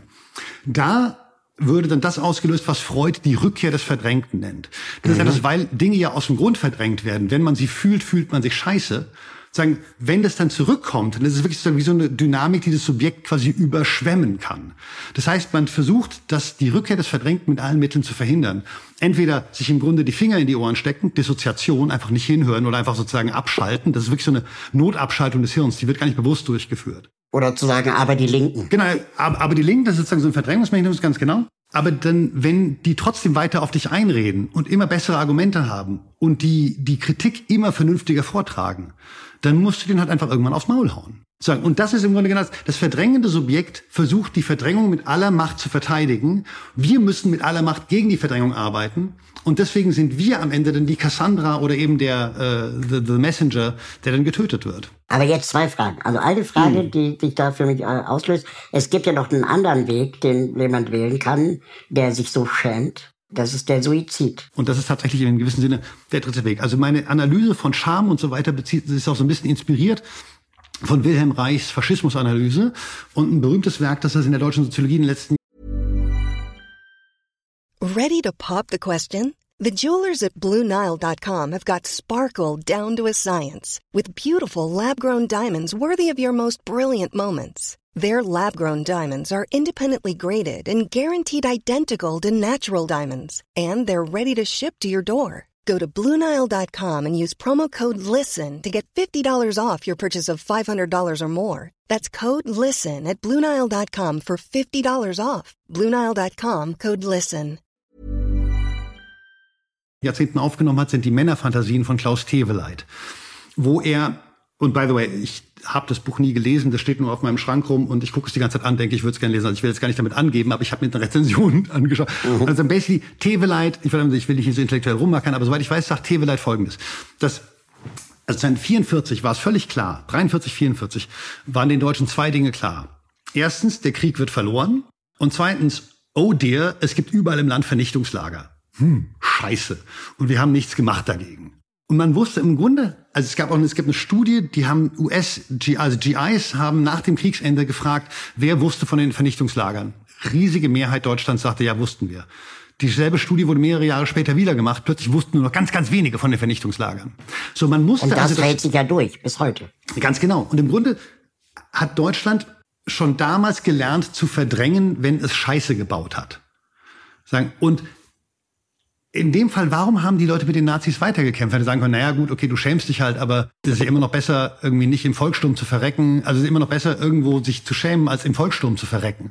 Nein, weil ein sich schämendes Subjekt tatsächlich sogar den Thanatos, den Tod, manchmal der Rationalität oder der Auseinandersetzung mit der Scham vorziehen kann. Du musst dir so verstehen, Schuld ist auch schon irrational, aber Schuld appliziert auf eine einzelne Handlung.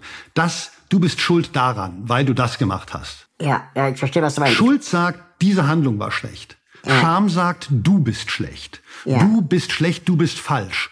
Und es kann sich für das Subjekt so zerstörerisch anfühlen, ja. dass der Suizid, der Thanatos, und eben der, der, der, der kollektive Tod auf dem glorreichen Schlachtfeld des Faschismus eine attraktivere Option sein kann als die rationale Auseinandersetzung mit der Scham und mit der Verantwortung, die man für die Situation hat. Weil Scham ist ja gar nicht der rationale Modus, sich mit etwas auseinanderzusetzen, man will ja Verantwortung übernehmen. Ich meine es tatsächlich so, dass, keine Ahnung, wenn, wenn du dein Leben lang als behinderter Mensch diskriminiert wirst oder als queerer Mensch und du dich dafür schämst, behindert zu sein oder queer, hm. dann gibt es ja auch Menschen, die sich dann umbringen. Also auch das ist ja Scham und, und dann Ganz Suizid. Klar. Genau. Und im Grunde ist es, weil dieser Mensch sagt, ich werde lieber mich umbringen, als mein Leben offen und selbstbewusst zu leben, weil man da durch unglaublich viele Schambarrieren durchbrechen ja, genau. muss. Und das ist so Krass. viel Arbeit. Ich meine, ich habe das also ich habe das dieses Durchbrechen von Schambarrieren. Das ist was, was mir ich habe ja auch viel öffentlich über meine Sexualität gesprochen, die jetzt ziemlich exzessiv ist und eben auch Substanzen und so weiter beinhaltet und so BDSM Unterwerfungs Dominanzgeschichten und da habe ich gemerkt zum Beispiel wie schwierig, also wie, was für eine Energie und Wucht man braucht, über bestimmte Schambarrieren drüber zu springen und nämlich zu sagen, ja, das finde ich toll und sexy, das macht mich an. Also irgendwie druff äh, in High Heels und äh, Strapsen durch Schöneberg laufen und von Typen irgendwie angeguckt werden, ob Hass erfüllt oder notgeil, keine Ahnung.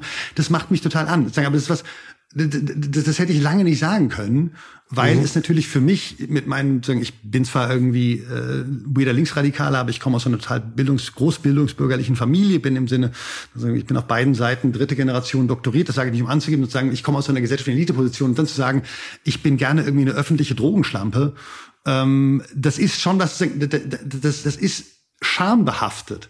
Mhm. Und sich da durchzudrücken braucht viel Kraft und manchmal ist es einfach einfacher, sich dem Ganzen zu entziehen. Wie helfen wir denn jetzt Olaf Scholz bei der Trauerbewältigung, der Erkenntnis, dass er sich schämt? Hm, das ist ein interessanter Punkt. Trauer, da habe ich auf, auf, auf ähm, auf meinem ähm, von dir freundlicherweise schon erwähnten Newsletter viele Sabotage geschrieben, wo ich auch den Leuten mal rate, draufzuschauen. Die könnt ihr sowohl gratis als auch als Unterstützerin abonnieren. Gerne auch gratis, weil das ist eine Bewegungsressource. Ich will, dass alle das lesen können. Aber es ist auch eine der Arten und Weisen, wie ich meinen selbstständigen Vollzeit-Klimaaktivismus finanziere. Und da habe ich irgendwie einen Text geschrieben, wo ich gesagt habe, naja, im Grunde ist die ganze Klimadebatte gar keine rationale im Sinne von, wo wir über Politiken reden, was kosten die, was nützen die und wie setzen wir sie durch, sondern wir haben eigentlich eine Klimadebatte, die sich in diesen fünf Stadien der Trauer, diesen, wie heißt das Stadien der Trauer, dieses Kübler-Ross-Modell, Five Stages of Grief. Ja, das ist, wie ist es, Denial, Anger, Depression, nee, Bargaining, Depression, Trauer. Also Leugnung, Wut, äh, Verhandeln, Depression, Akzeptanz. Und also diese fünf Stadien der Trauer. Und im Grunde, wenn du dir anschaust, okay, wir haben Leugnung, ist ein ganz großer Teil der Klimadebatte. Ist entweder Leugnung des menschengemachten Klimawandels oder Leugnung der Radikalität der Herausforderungen oder Leugnung der Ineffektivität der Lösungsmechanismen. Zweitens haben Inklusive wir dann... der, der Idee, das Elektroauto rettet die Umwelt inklusive der Idee zu sagen, ähm, ja, das ist, wir müssen das technologieoffen machen und der Wirtschaftswachstum da weiter erhalten bleibt. Genau, obwohl ich das eher in die Phase 3 Bargaining, Verhandeln tun würde. Also zwei Zorn kennen wir auch von der letzten Generation, die Leute, die Autofahrer, die dann durchdrehen. Bargaining ist im Grunde jede reale Politikdiskussion im Klimafeld, ist eigentlich nur so eine Verhandlungsgeschichte. Die Analyse von Kübler-Ross, die auch schon in vieler Hinsicht hinterfragt wurde, kommt aus dem Analysieren von Trauerprozessen, von zum Beispiel Leuten, die anerkennen müssen, dass sie einen tödlichen Krebs haben. Das kennen wir sozusagen. Verhandeln ist dann der Teil der Krebsbehandlung, wo der Patient sagt, ja, wenn ich das noch mache, vielleicht habe ich noch ein bisschen mehr Zeit. Wenn ich jetzt aufhöre zu rauchen, vielleicht kann ich dann dem ganzen Krebs noch entkommen oder so. Wo man im Grunde versucht zu sagen, ja, ich erkenne das Problem an, aber ich kann das doch ganz leicht lösen, indem ich einfach das und das und das mache und dann verschwindet das Problem. Das ist im Grunde Verhandeln. Die Dinge, die du gerade genannt hast, sind alle hilflose Versuche, das Problem einerseits anzuerkennen, aber zu sagen, wir müssen gar nicht so viel verändern. Und das heißt, im Kern steht zwischen uns und einer rationalen Klima Klimadebatte. Und eine rationale Klimadebatte, würde ich sagen, ist eine, wo es auch sowas wie Policy-Konkurrenz zwischen Konservativen und Sozialdemokraten und Liberalen und Grünen gibt. Wo die eine Partei sagt, hey, wir haben diese halbwegs vernünftige, aber vielleicht sehr unsoziale Policy-Option. Andere sagen, ja, wir wollen aber einen sozialen Klimaschutz.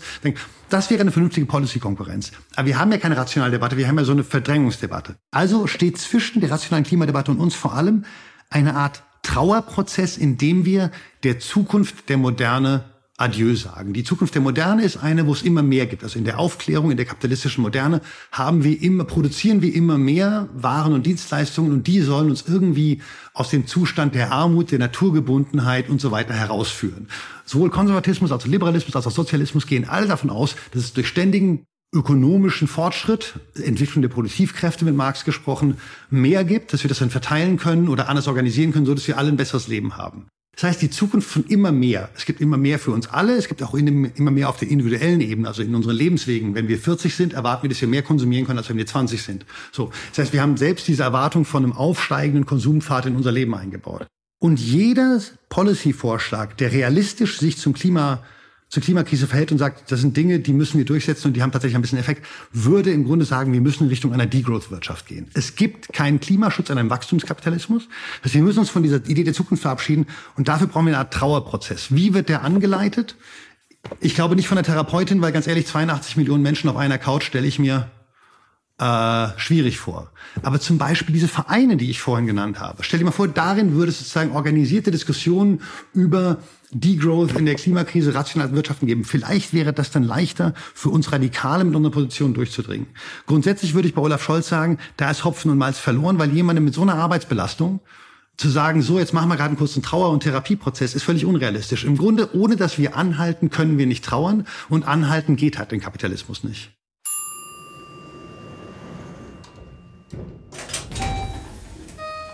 Gleich geht's weiter. Wenn du diesen Podcast unterstützen möchtest, dann kannst du das mit einem kleinen monatlichen Beitrag tun. Im Gegenzug kannst du alle Folgen vorab hören und du wirst, sofern du das möchtest, hier im Podcast namentlich genannt. Alle Infos findest du unter www.im-aufzug.de. Ende der Servicedurchsage. Viel Spaß beim zweiten Teil der Folge.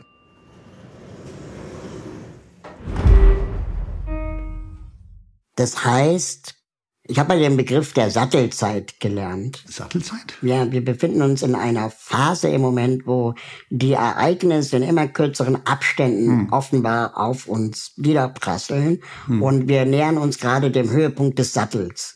Ähm, danach geht's halt knallhart runter. Und der Höhepunkt oder Kurve oder wie auch immer man hm. das nennen will. Und äh, also der Höhepunkt ist quasi, es knallt. Also irgendeine, keine Ahnung, Unruhen, Dritter Weltkrieg, ich habe keine Ahnung. Mhm. Und die einzige Hoffnung, die wir jetzt vielleicht haben könnten, wäre, dass wir durch die Technologien, die wir haben, Internet und Co., ähm, zum ersten Mal historisch begreifen, dass wir uns in einer Sattelzeit befinden, was wir früher vielleicht gar nicht mitbekommen hätten, weil das Internet nicht existierte und wir nicht mitbekommen haben, dass in Neufundland dieser Eisberg gerade vor uns herschippert. Verstehst du, was ich meine? Total. Aber jetzt nimmst du immer noch diesen Moment an, wo Verdrängung in Rationalität umschlägt. Wo im Grunde wir durch mehr Informationen sagen, im Grunde rekurrieren wir alle, und das ist total einfach, wir rekurrieren alle auf dieses Modell, wenn Leute mehr wissen, können sie sich rationaler verhalten. Aber das Interessante ist, dass in der Verdrängungsgesellschaft mehr Wissen nicht zu rationalerem Verhalten führt, sondern nur zu mehr Verdrängung. Du musst die Verdrängung mhm. wirklich wie einen physikalischen Prozess vorstellen. Mhm. Je mehr Gewicht du verdrängen musst, desto mehr Kraft musst du aufwenden. Das ist interessanterweise gibt es also sozusagen diesen, das heißt, du musst tatsächlich davon ausgehen, dass je mehr die Leute über die Klimakatastrophe wissen, dass die wahrscheinlichere und realistischere und einfachere Option ist, einfach noch mehr zu verdrängen. Ja, da musst du mehr Kraft für aufwenden, aber immer noch nicht so viel Kraft, wie du aufwenden müsstest, um die Gesellschaft fundamental mit zu verändern. So, und das ist genau der Punkt, dass wir, wir wissen zwar, genau wie mein Ex wusste, dass er sich scheiße verhält. Er wusste, glaube ich, sogar, warum er sich scheiße verhält. Aber er konnte das Verhalten nicht ändern. Mhm. Weil es zu anstrengend war, weil es sowohl individuell als auch gesellschaftlich viel zu hohe Kosten mit sich bringt. Und Kosten heißt hier nicht nur ökonomische Kosten, sondern eben auch zum Beispiel die emotionalen Kosten, allein also Trauerarbeit zu machen, selbst sozusagen Self-Care, also emotionale Arbeit mit und an sich selbst zu machen, ist ein riesiger Kraftaufwand. Das wird jeder wissen, der die schon mal irgendwie länger in der Therapie war, wie viel, also oft denken ja Leute, man geht zur Therapeutin und dann löst die alle die Probleme. Das stimmt überhaupt nicht. Das beinhaltet unglaubliche individuelle Kraftakte. Okay, krass. Das heißt, es muss knallen.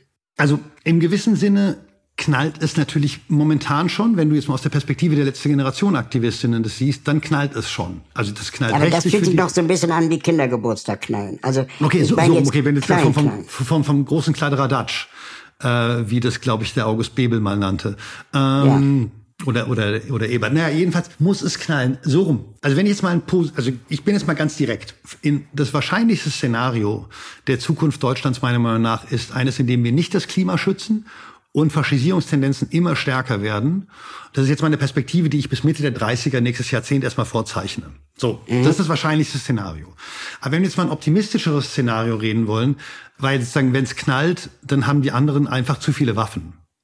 Also sagen die anderen sind sagen, wir sind nicht die mit den Waffen und den Netzwerken, die irgendwie äh, Todeslisten für andere haben. Das sind die Rechtsradikale, das sind die Nazis. Aber wie könnte man so eine Explosion, in der es unglaublich viele Tote, Verletzte, unglaublich viel Leid geben wird, verhindern? Dafür bräuchte man eine Positionierung der Mehrheitsgesellschaft.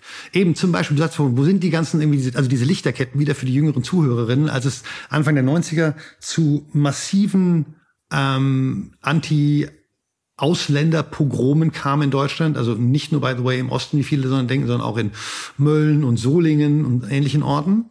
Da gab es durchaus eben diesen, äh, der Anstand, der Aufstand der Anständigen war später, ne? Das, das war, später, das, ja. war, das war unter Schröder. Genau, es gab verschiedene Wellen, so Pogromwellen in Deutschland. Anfang der Nuller gab es auch nochmal genauso rum. Da kam dann der Anstand der Aufständigen, äh, der Aufstand der Anständigen. Ähm, obwohl, by the way, es gibt einen schönen Song, in dem sagt, was nützt uns der An Aufstand der Anständigen? Stand an einer Hauswand, was wir hier brauchen, ist ein anständiger Aufstand. Ähm, schöner, schön, ja, aber basically, kann, ja. im, im Grunde glaube ich, dass wir dieses Szenario verhindern müssen, indem Leute jetzt schon, wenn es eine AfD-Demo gibt, weil letztes Jahr im Oktober gab es eine große AfD-Demo und da waren halt irgendwie als Gegendemonstrantinnen waren ein Zehntel von den Nazis auf der, von den, von den AfD-Leuten auf der Straße. Es waren nur 1500 Leute. Es muss halt der AfD klargemacht werden, dass eine solide Mauer gegen sie steht. Also diese ganzen Brandmauerdiskussionen. Es gibt ja keine Brandmauer. Nee. Aber es wäre mal schön, wenn die zum Beispiel konservative Mitte eine Brandmauer mitten durch die Union zieht und sagt, wer hier mit der AfD zusammenarbeiten will, sagen, der muss in eine andere Partei gehen. Das können die auch gerne in Parteivorsitz sagen. Werden sie natürlich nicht. Aber das wäre sozusagen ein, dass die Mitte sich positioniert. Die im Grunde sozusagen diese schweigende Mehrheit ist vor allem eine Mehrheit, die schweigt, weil sie sich nicht positioniert. Das ist ja so, wir sagen immer, die Rechten sagen, die schweigende Mehrheit ist eigentlich rechts. Ich glaube ganz ehrlich, die Mehrheit weiß noch nicht, wo sie hin will. Und das ist die große Frage. Ich kann die Tendenzen Richtung Klimakatastrophe und Faschisierung leicht analysieren. Die Sache, deswegen habe ich vorhin eben die Willkommenskultur erwähnt, die wir nicht wissen, ist, was sind die Gegenkräfte? Mhm. Weil das ist eine offene Frage. Und das war aber schon immer so, ne? dass ja. die Gegenbewegung wir nie quasi analysieren konnten. Genau, weil wir sie selbst organisieren müssen. Ja. Also sozusagen, das ist quasi was, was wir nicht analysieren können, weil es von Variablen abhängt, die wir selbst noch zu beeinflussen haben. Aber hast du die Hoffnung, dass wir Arschlöcher wieder zu verdrängern kriegen? Ja, ich glaube, also wenn man das Ganze mal in diesem Saul Alinsky, so das Spectrum of Allies, das war ein US-Community Organizer, der hat gesagt, die Gesellschaft kannst du dir an jedem Punkt, zu jeder Frage aus fünf Tortenstücken bestellen, äh, bestehen. So hat so einen Halbkreis aufgemalt. Äh, ganz links sind deine aktiven Unterstützerinnen. Nächstes Tortenstück sind die passiven Unterstützerinnen. Das sind dann die Millionen, die zu Hause sitzen und sagen, hey, Fridays auf der Straße ist voll cool. Dann hast du die Undecideds, die Unentschiedenen. Dann hast du die passiven Gegnerinnen und die aktiven Gegnerinnen. So diese fünf mhm. Tortenstücke gibt's. Musst überlegen, das Ziel des politischen Organisers ist, Leute auf diesen des linken Organisers ist, Leute auch von diesen Tortenstücken nach links zu schieben. Es ist zwar unwahrscheinlich, dass du aktive Gegnerinnen gleich zu aktiven Unterstützerinnen machen kannst. Vielleicht kannst du aktive Gegnerinnen zu passiven Gegnerinnen machen. Wichtig mhm. für uns ist aber, glaube ich, du hast sozusagen diese Faschistinnen-Arschloch-Allianz, die ist solide. Und die hat, sagen wir mal, 20 bis 25 Prozent der Gesellschaft. Unser Ziel muss erstens mal sein, von unseren passiven Unterstützerinnen mehr auf die Straße zu bringen und andererseits viele von den verdrängenden zu sozusagen in unser Themenfeld reinzudrehen, reinzuziehen. Und das ist halt wirklich schwierig, weil eben ein verdrängendes Subjekt will erstmal nicht zuhören. Also die wollen auch den anderen nicht zuhören, die wollen einfach weghören. Und das ist so ein bisschen das Problem gerade, dass wir nicht genau wissen, wie wir da durchkommen, durch so eine Verdrängungs so eine Verdrängungsmauer. Ich habe in, in, äh, in einem Podcast gehört, das ist eine israelische Forschergruppe, die äh, versuchen, Ansätze der Paartherapie auf nationale Konflikte anzuwenden. Wow. Und, und ähm, ich, leider finde ich den Artikel nicht mehr an die Hörerinnen und Hörer. Äh, äh, bitte, bitte, wenn ihr was findet, ähm, schickt es gerne mal rum. Ja, Aber die Idee war, bei einer Paartherapie, dass es ja oft so ist, dass ähm, man versucht, sich auf ein anderes Thema zu konzentrieren, als den ewigen Konflikt immer wieder nach vorne zu holen. Und die Idee dieser Ansätze war zum Beispiel, also ich glaube, sie nannten es den Pink Rabbit. Also wir konzentrieren uns jetzt alle auf den Pink Rabbit. Und ähm, dann lernen wir uns auf der Ebene neu oder anders kennen. Und die These war, dass die ISS im Weltall, die, keine Ahnung, Kernfusionreaktoren, mhm. die Suche nach außerirdischem Leben, ähm, dass das alles so Themen sind, die uns dann doch wieder zusammenbringt als Menschheit, ähm, jenseits dieser nationalen Konflikte. Das ist ja im Grunde die Independence Day Idee. Also auch wieder, äh, wer den Film Independence Day gesehen ja. hat, ähm, da ist es so, da hat man die, die Welt, die wird dann von Aliens angegriffen und da gibt es eine wahnsinnig inspirierende Szene, wo irgendwie die Amis, die natürlich Kontrolle des sozusagen die stärksten Akteure im Widerstand sind, irgendwie über Funken mit russischen Soldaten reden, mit israelischen Soldaten, mit irakischen Soldaten und chinesischen und dann sozusagen die Welt, der Weltwiderstand gegen die Aliens uns alle zusammenbringt.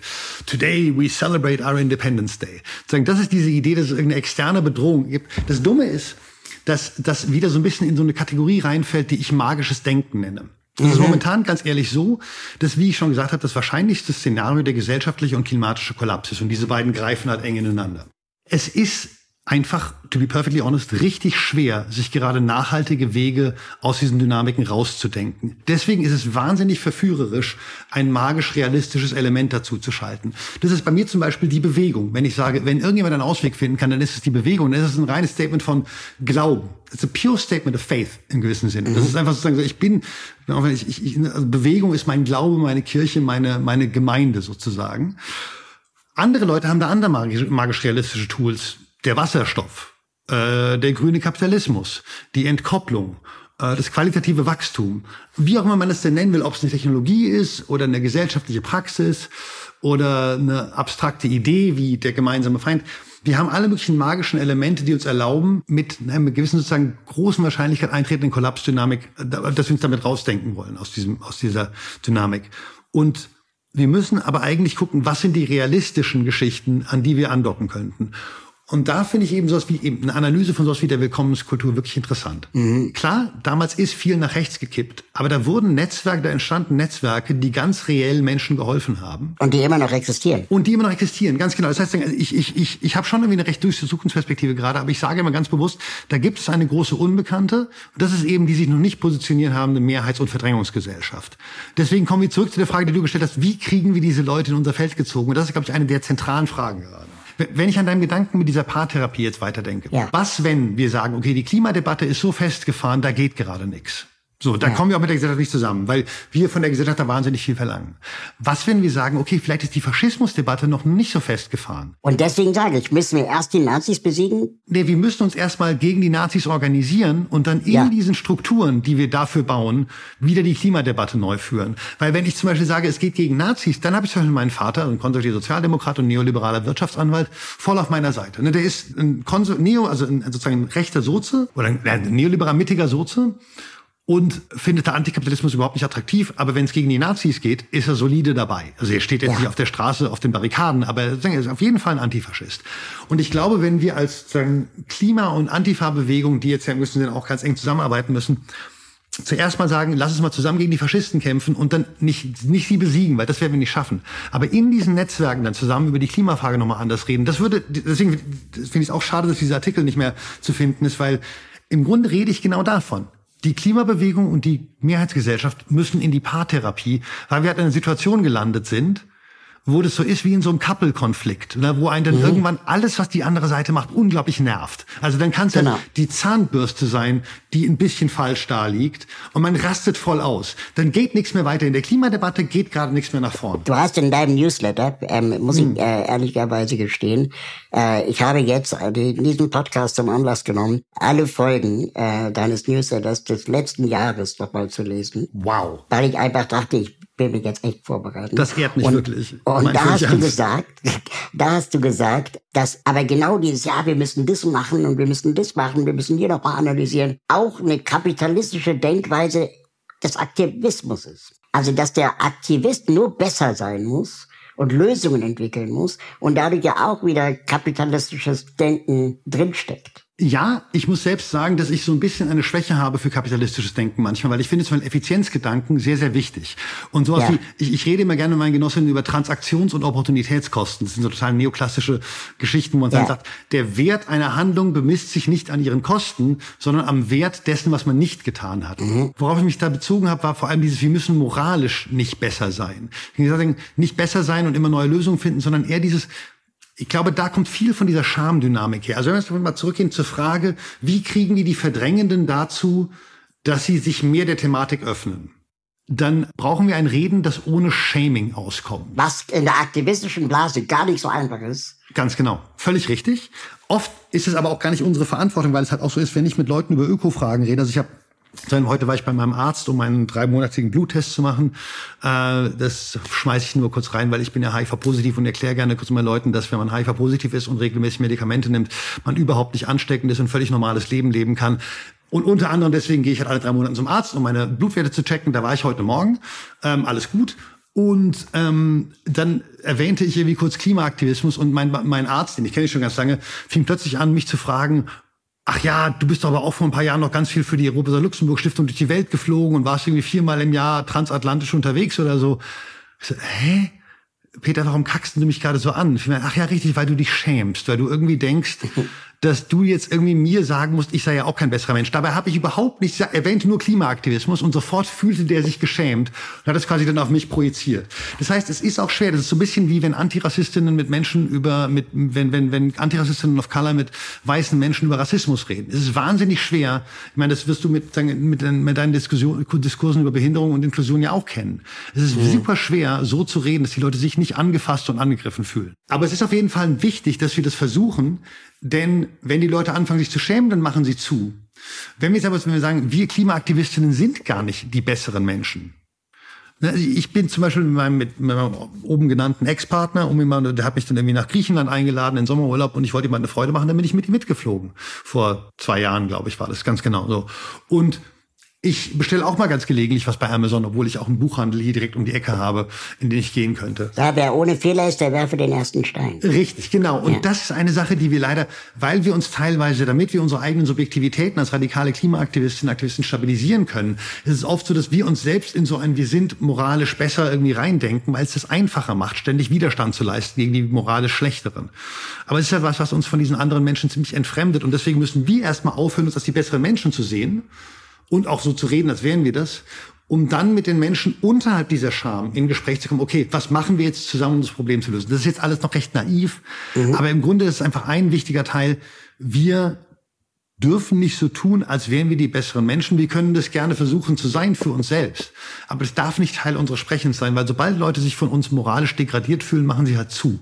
Lassen Sie doch mal kurz äh, äh, den Aspekt des magischen Denkens ähm, ja. aufgreifen. Ist es ein Teil des magischen Denkens, wenn wir sagen, wir brauchen eine positive Erzählung, was Klima angeht? Ich würde sagen, mittlerweile ja. Mittlerweile ist eine positive, optimistische Erzählung erstmal unrealistisch.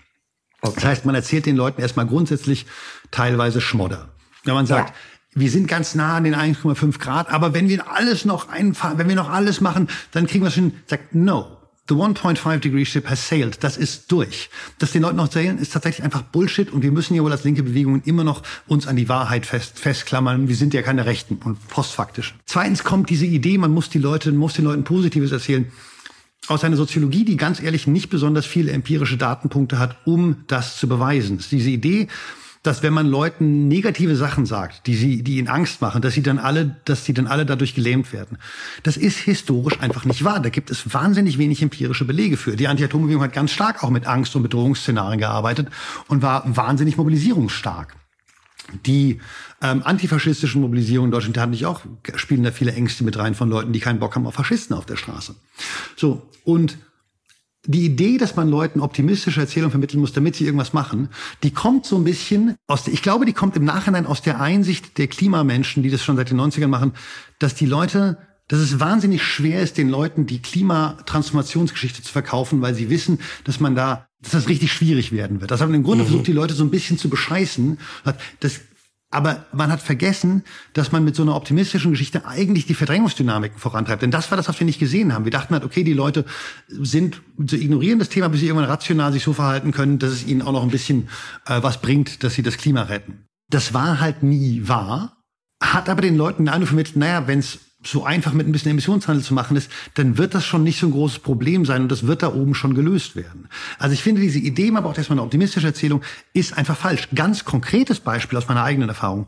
Ich habe in den letzten Jahren, äh, letzten Monaten mich eben sehr viel mit dieser Frage, okay, ist der Kollaps jetzt da und die Faschisierungsgefahr, also mit ganz dunklen Dynamiken beschäftigt. Und wir erleben ja wohl alle in den letzten Monaten, also alle progressiv denkenden Menschen sehen das ja, dass in den letzten Monaten gefühlt jeden Tag irgendwie eine weitere Umdrehung nach rechts gegangen wird. Irgendeine neue Tabu, neuer Tabubruch, irgendeine Scheiße passiert, irgendwo gibt's wieder massive Klimakatastrophen. Es eskaliert alles ständig und wird immer schlechter. Ich kenne jetzt ganz viele Leute, die versuchen, sich jeden Tag auf diese neue verschlechterte Situation einzustellen. Das ist emotional total anstrengend. Ich dagegen kann mich darauf viel leichter einstellen, weil ich im Grunde davon ausgehe, dass wir keinen Klimaschutz machen werden und die Faschisierung erstmal einfach laufen wird, die Gesellschaft sich nach rechts drehen wird. Diese Meta-Awareness, dieses Wissen, okay, es wird zurzeit dauernd schlechter, macht es für mich total leicht, mich an eine neue verschlechterte Situation anzupassen, weil ich mich quasi an die erste Ableitung der Funktion angepasst habe. Ich muss nicht jeden Tag sagen, oh Gott, was ist denn heute wieder scheiße passiert, sondern ich kann sagen, ah, okay, es wird heute wohl wieder scheiße sein, was ist denn das? Ach, das ist das. So, das ist, ich glaube, dass wir den Leuten eine Auseinandersetzung mit den negativen Affekten nicht ersparen können. Trauer, Angst und so weiter.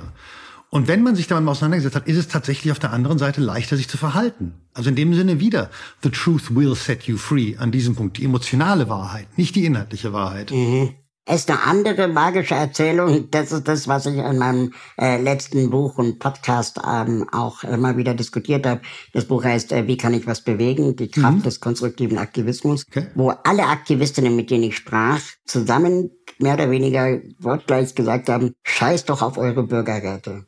Das bringt alles einfach nichts und es ist auch eine magische Erzählung. Total. Zu glauben, wir müssen nur die BürgerInnen beteiligen und dann wird das alles schon. Richtig, das ist mal die, das ist ähm, die, die, ähm, die List der Demokratie. Also es gibt sozusagen die List der Vernunft bei Hegel, es gibt die unsichtbare Hand des Marktes ähm, bei Adam Smith und bei uns ist das die List der Demokratie. Man nimmt quasi einen demokratischen Kontext, wirft unauflösbare Problematiken da rein und die Demokratie durch ihre Magie der Verteilung und Diskussion, durch so eine habermasianische, alle kommen zusammen und haben rationalen Diskurs, wird diese Probleme lösen. So ist es nicht. Wenn wir uns Mehrheiten im globalen Norden anschauen, sind diese Mehrheiten solide gegen, reale, gegen Klimaschutz, der Leute hier was kostet. Sagen, und das werden auch die Bürgerinnenräte entscheiden. Die Bürgerinnenräte, da gibt es auch Studien zu. Je näher die an tatsächlicher Durchsetzungsfähigkeit sind, also je näher die tatsächliche Macht an tatsächlicher Macht sind, desto weniger radikal sind ihre Vorschläge. Je weiter sie von tatsächlicher Macht weg sind, desto radikaler sind ihre Vorschläge. Aber das setzt die Politik ja auch gezielt an. Ganz genau. Also du sagst ja immer, wir müssen auch die Strategien der Gegenseite bedenken. Und dann sagt Olaf Scholz, ja, wir machen jetzt hier Bürgerräte und so und, und hält dann die Leute auch irgendwie fern, beziehungsweise beschäftigt. Genau. Und es gibt ja diesen, es gibt diesen, ich glaube, wenn die Ärzte deine Schuld ist, wie, ähm, lass uns drüber reden, Worte tun niemandem weh, äh, lass uns drüber reden, Diskussionen sind okay. Ähm, mhm. Geh mal wieder, nein, geh mal wieder auf die Straße, geh mal wieder demonstrieren. Ähm, also dieses Worte tun niemandem weh in unserer sogenannten korporatistischen Verbändedemokratie ist das Miteinander an einem runden Tisch reden selbst wieder ein Modus der Einbindung von Bewegungen, der Entradikalisierung von Bewegungen und der Verdrängung. Weil sozusagen dann sitzen wir halt da und reden. Ich meine, wenn ich mir die Kohlekommission anschaue, da hat man dann Umweltverbände, Wirtschaftsverbände, Gewerkschaften, Regierungen, Wissenschaft zusammengesetzt. Was haben wir bekommen? Ein Kohleausstieg 2038. Das war das, was dieser sozusagen Verbänderat zumindest produziert hat. Es ist genau wie du sagst, es ist wieder eine magische Technologie, magische Sozialtechnologie, die uns erlauben soll, uns aus diesem Problem rauszudenken. Das reale Problem ist, dass Menschen im globalen Norden mehrheitlich kein Interesse, weder ökonomisch noch psychologisch daran haben, sich mit dieser Problematik auseinanderzusetzen und die Gesellschaft wirklich zu transformieren, die uns im Vergleich zu den meisten anderen auf der Welt, Welt, auf der Welt ja immer noch relativ gut versorgt. Und wenn wir die Bundesregierung verklagen, was ja Fridays for Future gemacht hat. Richtig. Und es führte zu einem Bundesverfassungsgericht-Urteil im April 2021, in dem das Klimaschutzgesetz als verfassungswidrig bezeichnet wurde. Ja. Das war ein erheblicher Erfolg. Tatsächlich muss ich sagen, dass in den letzten Jahren rechtliche Strategien durchaus einige Teilerfolge eingefahren haben. Da gibt es auch sozusagen das Urteil gegen Shell aus Holland. Es gibt mehrere Urteile gegen Regierungen, die halt alle die Rechte zukünftiger Generationen nicht mitgedacht haben. Und ich würde sagen, dass aus einer also wenn, wenn man sich mal den Staat anschaut und seine drei Gewalten, die Exekutive, die Legislative und die Judikative, dann ist es so, dass die Exekutive eh nie unser Freund war. Die ist ja sozusagen der Büttel der Normalität. Die Legislative ist aber auch nicht mehr unser Freund, wenn die Mehrheiten gegen Klimaschutz sind. Dann ist es interessanterweise so, dass die Judikative traditionell der Feind der radikalen Linken und der radikalen Aktivistinnen mhm. eventuell einer der Bereiche ist, wo man sogar noch Wege nach Schritte nach vorne machen kann. Denn die Judikative sieht man in den USA so, ähm, sieht sich durchaus als Teil, der die Gesellschaft ziehen kann. Ne? Der US Supreme Court, klar, der zieht die gerade nach rechts der agiert nicht mit gesellschaftlichen Mehrheiten im Rücken. Ne, es gibt keine gesellschaftlichen Mehrheiten in den USA für ein Abtreibungsverbot, aber der Supreme Court versucht es durchzusetzen, weil man in der Judikative, gerade weil die geschützt ist von direktem Übergriff, ne, das versucht die israelische Regierung gerade abzuschaffen, die Judikative ist geschützt vom direkten Übergriff, direkten Übergriff der Exekutive und der Legislative und deswegen glaube ich, dass man da an einigen Punkten durchaus relevante Teilerfolge erzielen kann. Aber es ist auch brandgefährlich, weil wenn das Bundesverfassungsgericht entschieden hätte, ja nee, alles in Ordnung, dann wäre die Klimabewegung weg. Ich glaube nicht weg, aber es hätte auf jeden Fall Fridays nun mal sehr viel mehr geschwächt, als es, sagen, so hat es, hat sie ja gestärkt, diskursiv. Aber das ist unumkehrbar. Also ein Bundesverfassungsgericht-Urteil ist erstmal über Jahrzehnte fest. Genau, aber es gibt ja immer noch die Frage, wie wird es denn im gesellschaftlichen Kampf genutzt? Das Bundesverfassungsgericht-Urteil hat ja erstmal auch noch keine realen Effekte gehabt. Ja. Ja, ja, das stimmt. Es ist eher so eine Diskursverschiebung und das kann man gewinnen oder verlieren, aber jeder politische Move ist in seinem Outcome unterdeterminiert. Das wäre kein politischer Move. Wenn ich weiß, wo es landen wird, dann ist es kein politischer Move, dann ist es ein Verwaltungsakt. Mhm. Sozusagen. Also ein politischer Move beinhaltet auch die Gefahr des Scheiterns. Das ist völlig klar. Aber es kann die Bewegung zurückwerfen, wenn das Bundesverfassungsgericht 20 Jahre bleibt das so. Da, naja, bleibt das so? Der Staat, mit dem marxistischen Staatstheoretiker Polanzas gesprochen, ist die materielle Verdichtung gesellschaftlicher Kräfteverhältnisse. Mhm. Das bezieht sich auf alle Gewalten in verschiedenen Ausformungen, denn die haben alle ihre verschiedenen relativen Autonomien gegenüber den gesellschaftlichen Kräftedynamik-Verschiebungen. Aber im Grunde, es bleibt nicht unbedingt 20 Jahre so, es könnte zum Beispiel auch ein Fanal für die radikale Klimabewegung gewesen sein. Klar, es hätte möglich, es hat Fridays hätte es auf jeden Fall geschwächt. Aber was, wenn es dazu geführt hat, dass die Hälfte von Fridays zu den Radikalen übergelaufen wäre? Ja, das stimmt. Das, das, das, das, das ist eben unterdeterminiert. Man kann es ja. nicht sagen im Vorfeld. Und nach jedem gewonnenen oder verlorenen Kampf gibt es immer noch die Frage, wie geht man mit dem Erbe des Verlorenen? Also Lützerath. Materiell haben wir Lützerath verloren. Remember? Die Häuser stehen nicht mehr da. Mhm. Aber wir haben es in der Debatte danach geschafft, das den Grünen wie ein Mühlstein um den Hals zu hängen und mhm. haben zum Beispiel die, die, die Spaltung zwischen Grünen, Grüner Partei und Klimabewegung vertieft, die uns, glaube ich, handlungsfähiger macht, also in einem begrenzten Rahmen. Aber nur zu sagen, da kann man auch mit scheitern, ist kein Grund, es nicht zu machen.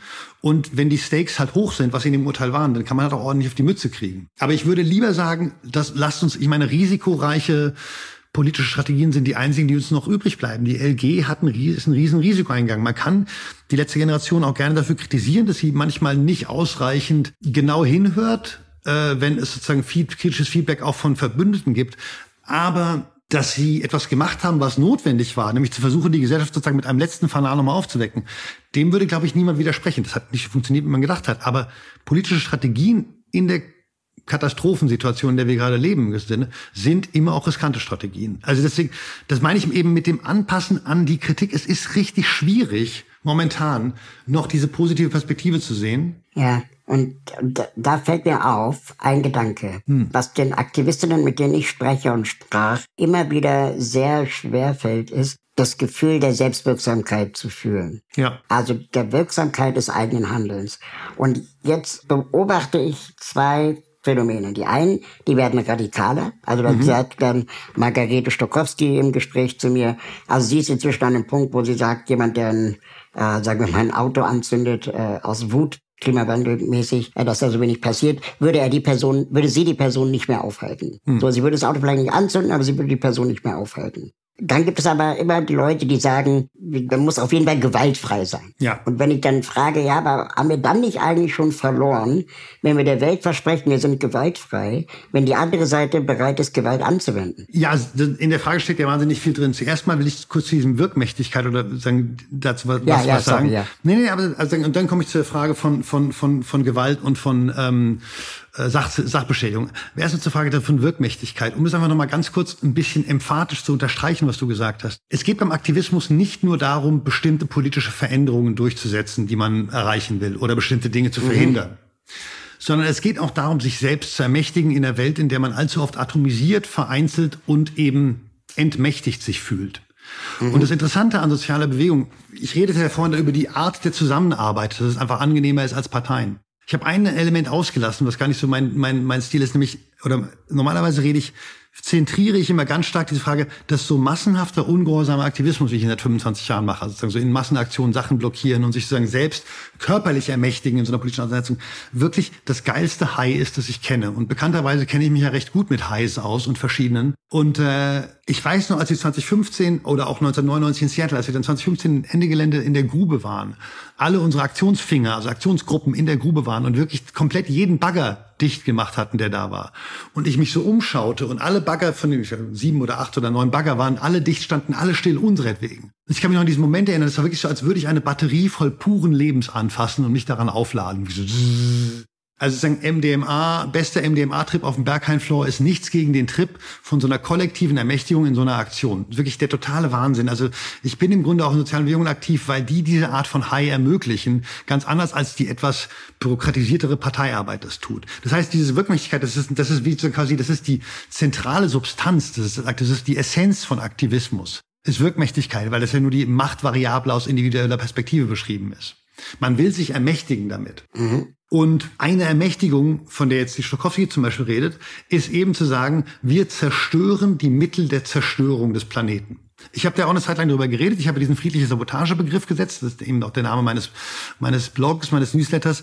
Vielleicht gar nicht mehr der allerbeste Name, weil ich momentan auch sagen würde, Sabotagekampagnen gegen kritische Infrastruktur sind in der momentanen Situation tatsächlich sehr, sehr schwer zu verkaufen. Ähm, also zu verkaufen meine ich zu legitimieren. Aber das Zerstören der Mittel der Zerstörung auf eine Art und Weise, wo ganz klar keine Menschen sagen, äh, wo, wo die nicht darauf abzieht, Menschen zu verletzen und das mit, mit aller Kraft vermeidet, dass das passiert. Das halte ich für eine legitime Reaktion auf die Zerstörung, die um uns herum vorgeht. Aber ein Nazi ist bereit, einen Ausländer weh zu tun. Richtig, genau. Es ist halt so, dass, also zuerst mal, ich rede jetzt noch vom Klimakampf. Ja, ja. Und da ist halt so, dass wir tatsächlich Infrastruktur haben, Gegenstände, Dinge, deren friedliche Sabotage oder sozusagen das friedliche Entwaffnen dieser Gerätschaften eine völlig legitime sozusagen, Handlung in der momentanen Auseinandersetzung um die Zukunft der Welt ist. So, die Frage der Gewalt gegen Menschen stellt sich in der Klimabewegung erstmal noch nicht so sehr. Mhm. Und das, da bin ich auch sehr froh drüber, weil Gewalt gegen Menschen, auch wenn sie natürlich gegen Nazis immer wieder auch legitim ist, hat schon auch keine sehr positiven Effekte auf die, die sie verüben. Also da gibt es mhm. auch Ethnografien von lateinamerikanischen Widerstandsbewegungen, wo zu den 80ern Ethnologen dabei waren, die total abgefeiert haben und in den 90ern nochmal hingefahren sind, um zu gucken, was es eigentlich mit diesen Comunidades in Lucha gemacht hat. 10, 15, 20, 30 Jahre Bürgerkrieg wie in Guatemala. Und das hat die halt gesellschaftlich total zerrüttet. Also Gewalt gegen Menschen ist nichts Schönes. Auch wenn sie mhm. gegen Nazis legitim ist, ist sie keine schöne Handlung. Klar, sie kann auch mal kann auch ermächtigend sein, aber im Grunde tut das dem Subjekt nicht gut. Menschen zu verletzen. Mhm. Und natürlich würde ich sagen, in der Auseinandersetzung gegen Nazis ist körperliche Gewalt als Selbstverteidigung und als erweiterte Selbstverteidigung legitim. Aber es ist natürlich auch ein Schritt in die weitere gesellschaftliche Eskalation hinein. Und vor mhm. der habe ich durchaus Angst.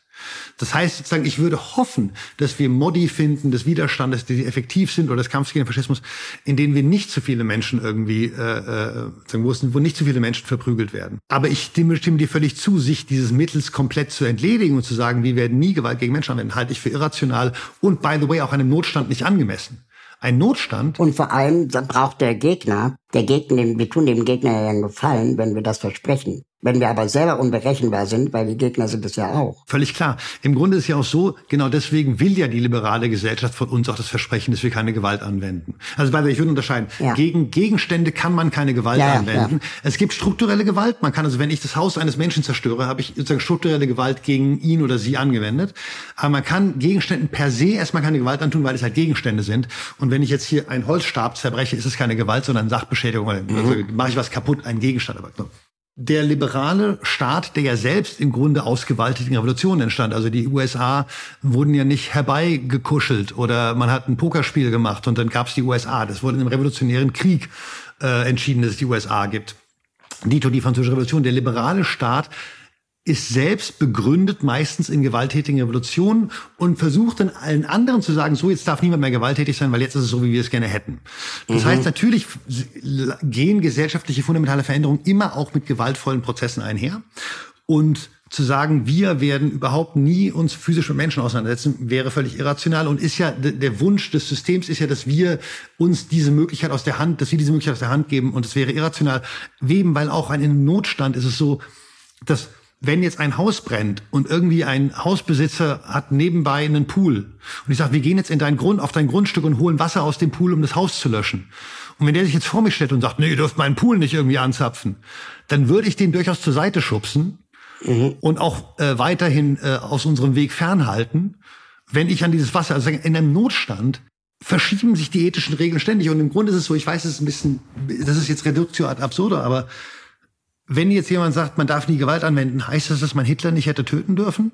Das erscheint mir wie ein absurder Punkt. Das heißt, der Punkt, Gewalt ist nie legitim, ist durch das Hitler-Beispiel widerlegt oder das Diktatoren, das, das, wie ist das sozusagen, der, der, Diktatorenmord. Das ist, das heißt, Gewalt ist physische Gewalt gegen Menschen ist an bestimmten Punkten legitim und zu sagen, sie ist es nie, ist ein völlig absurder Punkt, der weder Realitäten noch die Geschichte noch ethische Theorie sinnvoll abbildet.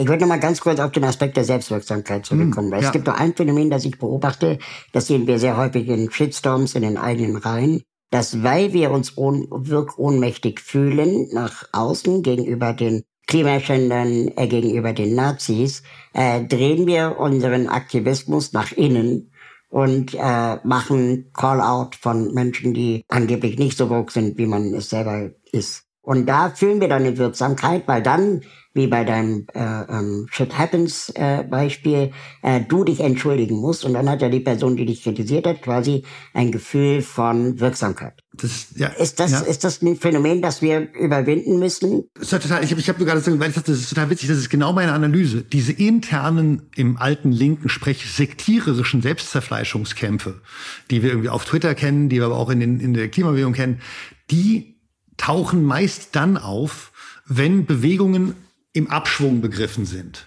Also zum Beispiel die Auseinandersetzung in der radikalen Linken in Deutschland zwischen den Antideutschen und den Anti-Imperialistinnen, die tauchte in den 90er Jahren auf, als die Linken in Deutschland im Grunde nach der Wiedervereinigung und durch den massiven Rechtsruck besiegt waren erstmal. Sagen, Im Grunde, also ich habe gerade so, so, so gelächelt, dachte, cool, du hast ja genau dieselbe Analyse. Die Selbstzerfleischen ist der, die Suche nach Wirkmächtigkeit, Selbstwirksamkeit in der Situation, um sie in den politischen Kämpfen in den großen politischen Fragen nicht mehr haben kann. Also sagen ich, ist eine sehr, sehr tragische Figur ist da, finde ich, jetzt muss ich nochmal einen Namen nennen, ich finde Jutta Dittfurt, die ganz, ganz, ganz viel Tolles gemacht hat in ihrer Karriere. Natürlich den größten Kampf ihrer Karriere gegen die Moderatisierung der Grünen durch Joschka Fischer und seine Leute verloren hat. Also ein Kampf, wo sie eine ganz wichtige, tolle Rolle gespielt hat. Hier ist so eine Genossin geworden, die sich teilweise so viel noch mit anderen intern kämpft, verkämpft, wo du denkst, wirklich das Gefühl hast, die Mütter, das scheint das zu sein, wo du noch eben Selbstwirksamkeitserfahrungen holst. Aber das ist überhaupt nicht produktiv für die Bewegung. Auch wenn die einzelnen Debatten da gelegentlich produktiv sein können, ist es so, dass dieses Selbstvergleich, ich meine, in der Klimabewegung hat man das teilweise über die Frage des De der Dekolonialität, der Postkolonialität, des Antirassismus. Das gab es ja schon 2012 in den No Border Camps ich will jetzt auch gar nicht jemand sein, der immer sagt, Unity, Unity, Unity. Manchmal braucht es politische Auseinandersetzungen. Aber ich glaube, was wir oft machen, ist, dass wir im Grunde, weil wir die externen Kämpfe nicht mehr gewinnen können, Menschen darauf festklopfen, sich als Individuen perfekt zu verhalten. Sagen so. Und das, mhm. da kommen wir wieder zurück in dieses, wir sind nicht die besseren Menschen. Es stellt das Subjekt unter unglaublichen Druck, sich ständig perfekt verhalten zu müssen. Und deswegen, also ich will jetzt gar nicht sagen, diese, diese Kämpfe sind nicht der Grund dafür, dass wir schwach sind. Sie sind, wie du sagst, das Resultat davon. Mhm. Aber sie können dann sozusagen eine Dynamik entwickeln, wo sie unsere Schwäche fortschreiben. Und ähm, da muss man jeweils sozusagen von Bewegung zu Bewegung nicht unterscheiden. Aber im Grunde ist so momentan hat die Klimabewegung so viel zu tun, dass sich auf unseren Strategiekonferenzen sagen, unglaublich viel mit uns selbst beschäftigen und die Frage von Klimagerechtigkeit im Grunde als Frage von Zugangsgerechtigkeit zur Klimabewegung in Deutschland zu verhandeln. Und und das, Krasse, das, ist, das, das, ist, das ist keine unwichtige ja. Frage, ja. aber es kann nicht die primäre Frage sein. Aber das Krasse ist ja, ne, du hast mal gesagt, wir haben keine Zeit für Defensive.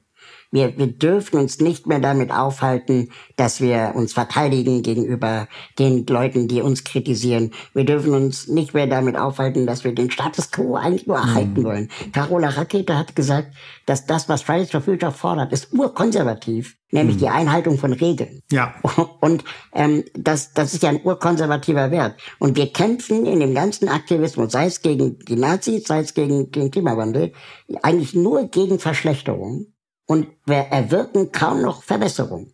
Das ist richtig. Das hat, also wenn ich es aus der Klimaperspektive das erstmal betrachte, liegt es daran, dass wir auf den Kern der Problematik keinen Zugriff haben. Die Kern der Klimaproblematik ist das kapitalistische Wachstum. Also ne, auf einem unendlichen Planeten kann es kein endliches Wachstum geben, das glauben nur Wahnsinnige oder Ökonominnen ne, die zentrale Erklärung dafür, dass es Treibhausgasemissionen gibt, sagen, je mehr, je mehr Wachstum, desto mehr Treibhausgasemissionen, desto weniger Wachstum, je weniger Wachstum, desto weniger Treibhausgasemissionen.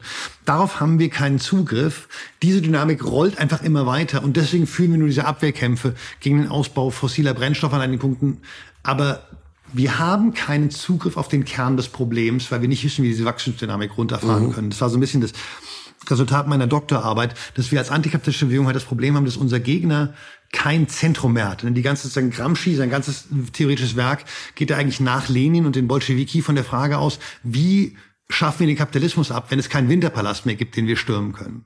Wenn wir sagen, unser Versuch ist, die Klimakatastrophe, den Klimakollaps abzuwehren, dann sind wir da erstmal gescheitert, weil wir das Problem nicht behandeln konnten. Deswegen glaube ich, dass im Grunde eine nach vorwärts weisende Strategie der Klimabewegung gar nicht mehr nur noch der, also sozusagen der antifossile Kampf muss weiter fortgeführt werden, weil jedes Zehntel Grad Erwärmung den Kollaps noch verschlimmert und verschnellert. So, klar. Aber ich glaube tatsächlich, dass wir anfangen müssen als Bewegung, uns auf diese Verschlechterung, die ich vorhin als Kollaps bezeichnet habe, einzustellen und der adäquate Strategien zu entwickeln. Diese adäquate Strategien zu entwickeln. Aber das, das ist die Klimaanpassung. Wir können ihn nicht mehr verhindern, den Klimawandel, sondern nur noch anpassen. Genau, also tatsächlich traditionell wurde das Klimafeld in drei Politikfelder eingeteilt. Das eine war Mitigation, also Emissionsreduktion. Das zweite war Anpassung, Anpassung an den Klimawandel, der kommen wird. Und drittens war äh, Finanzierung, Verluste und Schäden für Dinge, die schon passiert sind. Bei der Emissionsreduktion sind wir einfach erstmal weitgehend gescheitert. Es gibt keinen Klimaschutz, weder global noch in Europa noch in Deutschland. Und das müssen wir in gewissem Sinne auch erstmal anerkennen, dass wir da verloren haben. Ich kämpfe ja momentan auch nicht dafür, den Kohleausstieg irgendwie nochmal aufzumachen, sondern ich versuche mich gerade an anderen Fragen abzuarbeiten. Und ich glaube, dass diese Frage von, wie stellen wir uns auf eine zunehmend durch Katastrophen ständig aus dem Gleichgewicht geworden, also eine in einer Gesellschaft, die aus dem Gleichgewicht geworfen ist, fundamental. Wie stellen wir uns da politische Praxis vor? Eine Sache, die ich an der Klimabewegung immer sehr bewundert habe, ist unsere Strategiefähigkeit, weil wir ständig das Gefühl haben, dass wir unter Zeitdruck stehen. Haben wir hier Strategien angepasst und verändert, schneller als jede andere Bewegung, die ich je erlebt habe. Dieses Anpassen an die Kollapsdynamiken, damit fangen wir gerade erst an, überhaupt über Kollaps zu reden. Was bedeutet das praktisch, was bedeutet das emotional? Und wie agieren wir darin? Zum Beispiel war die allererste Klinik, also Katrina, können wir uns vielleicht alle noch erinnern, das war 2005 mhm. ein riesiger Wirbelsturm-Hurricane, der hat New Orleans teilweise unter Wasser gesetzt und ne, bekannterweise war es so, dass die äh, tiefer liegenden Viertel natürlich die waren, wo die Armen gelebt haben und auch die Viertel, wo die äh, Schleusen aufgemacht wurden, damit die anderen Teile New Orleans nicht überflutet wurden. Also es war eine, war eine Klimaungerechtigkeitskatastrophe, Katrina. Und alle Public Services, also Sozialdienstleistungen, Gesundheitsdienstleistungen so, waren im Grunde ausgenockt. Die Leute, die als allererste eine funktionierende öffentliche Klinik aufgebaut haben, war so ein Haufen Anarchistinnen, die in Seattle 1999 schon die WTO irgendwie, äh, die, die Orga gegen die WTO gemacht haben in, bei, bei, den, bei den Protesten. Und wie hätte das Ahrtal politisch ausgesehen, wenn Ende Gelände, gut, das war noch Corona, das war alles sehr viel schwieriger. Stell dir vor, da wäre Ende Gelände in den bekannten weißer Maleranzügen gewesen und hätte da mit ein paar hundert Leuten Katastrophenhilfe vor Ort geleistet. Mhm. Das hätte auch nochmal eine ganz andere Perspektive darauf, was Klimaaktivismus ist, geschaffen. Das ist, bei mir, das ist kein Vorwurf von das ist was, da kommen wir erst jetzt hin, aber sowas zum Beispiel, wenn also wenn Katastrophen eintreten, dass die Klimabewegung zeigt, wir helfen hier solidarisch, wir helfen allen und alle helfen, so, das wäre doch eine attraktive Story, weil ganz ehrlich, es wird bei solchen Klimadesastern immer mehr solche irgendwie Bürgerwehren oder Hilfe von unten geben. Und wie schon gesagt, entweder wird die nach so einem offenen solidarischen Prinzip organisiert oder nach einem nationalpatriotischen. Sozusagen hier Deutsche helfen Deutschen, nach dem Motto Deutsche helfen Deutschen. So, das ist zum eine Perspektive, wo ich glaube, das ist kein defensives Denken, aber es ist realistisches Denken. Das sagt, wir mhm, müssen, mhm. wie gesagt, Naomi Klein hat ja Anfang der, der Zehner dieses Buch Shock Doctrine, Disasterkapitalismus geschrieben. Da hat sie gesagt, dass die andere Seite, in dem Fall waren es die Neoliberalen, im Grunde so Moment, Momente gesellschaftlicher Schockzustände ausnutzt, um Veränderungen durchzuprügeln. Weil das sind tatsächlich Momente von, von im gewissen Sinne emotionaler und psychologischer Offenheit, weil ja eh schon alles so ein bisschen kaputt ist. Also kann man da auch Veränderungen durchsetzen. Was, wenn wir diese Momente nutzen, um bei den Leuten zu zeigen, hey, wir zeigen hier, wie Bewegungen von unten das Leben für alle besser machen können. Ist eine von den, von den Linken aufgestellte Carola Rakete als Europaabgeordnete eine dieser Ideen, als eine, die vom Feld kommt quasi. Ist das so eine Idee? Genau, also ich denke, das ist dieses gemeinsame Neuprojekt, wo Leute aus den Klima- und Migrationsbewegungen und antirassistischen Bewegungen ähm, sich in der Europawahl auf die Liste der Linken setzen lassen und zu sagen, wir wollen zusammen mit den, ich sag mal, guten Kräften in der Partei, wir wissen alle, von wem ich rede und von wem ich besonders nicht rede, zusammen versuchen, die Linke zu einer tatsächlich modernen oder sagen, postmodern, ökologischen, sozialen, feministischen, internationalistischen Kraft zu machen, die sie eigentlich sein sollte. Denn, das ist wichtig, wir haben als Klima- und Antikohlbewegung lange versucht, sagen wir, wir wussten, dass die Linken, dass die Grünen, also wir, so, wenn eine soziale Bewegung nur Zugang zu einer Partei hat, macht, gibt es dieser Partei wahnsinnig Macht im Verhältnis zur sozialen Bewegung, weil wir können ja nirgendwo anders hin. Mhm. Es wäre total eine unserer langfristigen strategischen Versuche war, die Linken und die Grünen quasi äquidistant zur Klimabewegung zu haben und die dann so ein bisschen gegeneinander auszuspielen. Also dass man quasi sagen, okay, die Grünen, ihr müsst mal bessere Politik machen, weil ansonsten wählen wir alle die Linken oder supporten die Linken und sind die Linken genauso. Und das hat uns die Linke dadurch unmöglich gemacht, dass sie einfach die letzten Jahre mega scheiße war. Das war natürlich erheblich die Verantwortung von Bartsch und, und, und Wagenknecht, aber auch andere. Ich war lang, ich habe ja lange für die Rosa-Luxemburg-Stiftung gearbeitet, da bin ich teilweise zu sehr in den Details drin.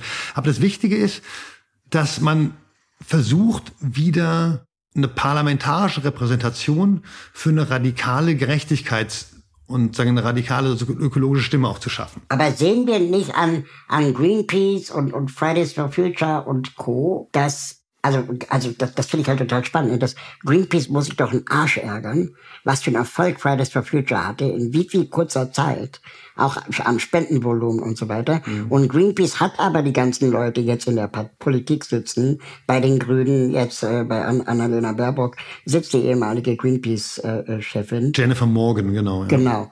So, und das heißt, äh, wird man da als Aktivist dann nicht eher zerrieben im politischen System? Genau, also ich würde mal sagen, es ist wichtig, jetzt nicht dass jetzt nicht alle Klimabewegungskader oder antirassistischen Kader in die Linke strömen. Wir brauchen starke soziale Bewegungen, weil die Idee ist ja, dass man eine starke soziale Bewegung hat, die dann eben zum Beispiel diese Parteien so ein bisschen auch gegeneinander spielen kann. Das meine ich jetzt gar nicht im negativen Sinne, aber so eine Art, sagen wir mal, mhm. das man früher sozialistische Konkurrenz nannte. Sozusagen der Wettbewerb um die bessere politische Position. Den müssen wir anfangen können zwischen Parteien. Es ist aber schon auch wichtig, dass Parteien eben Stimmen im Parlament zum Beispiel haben.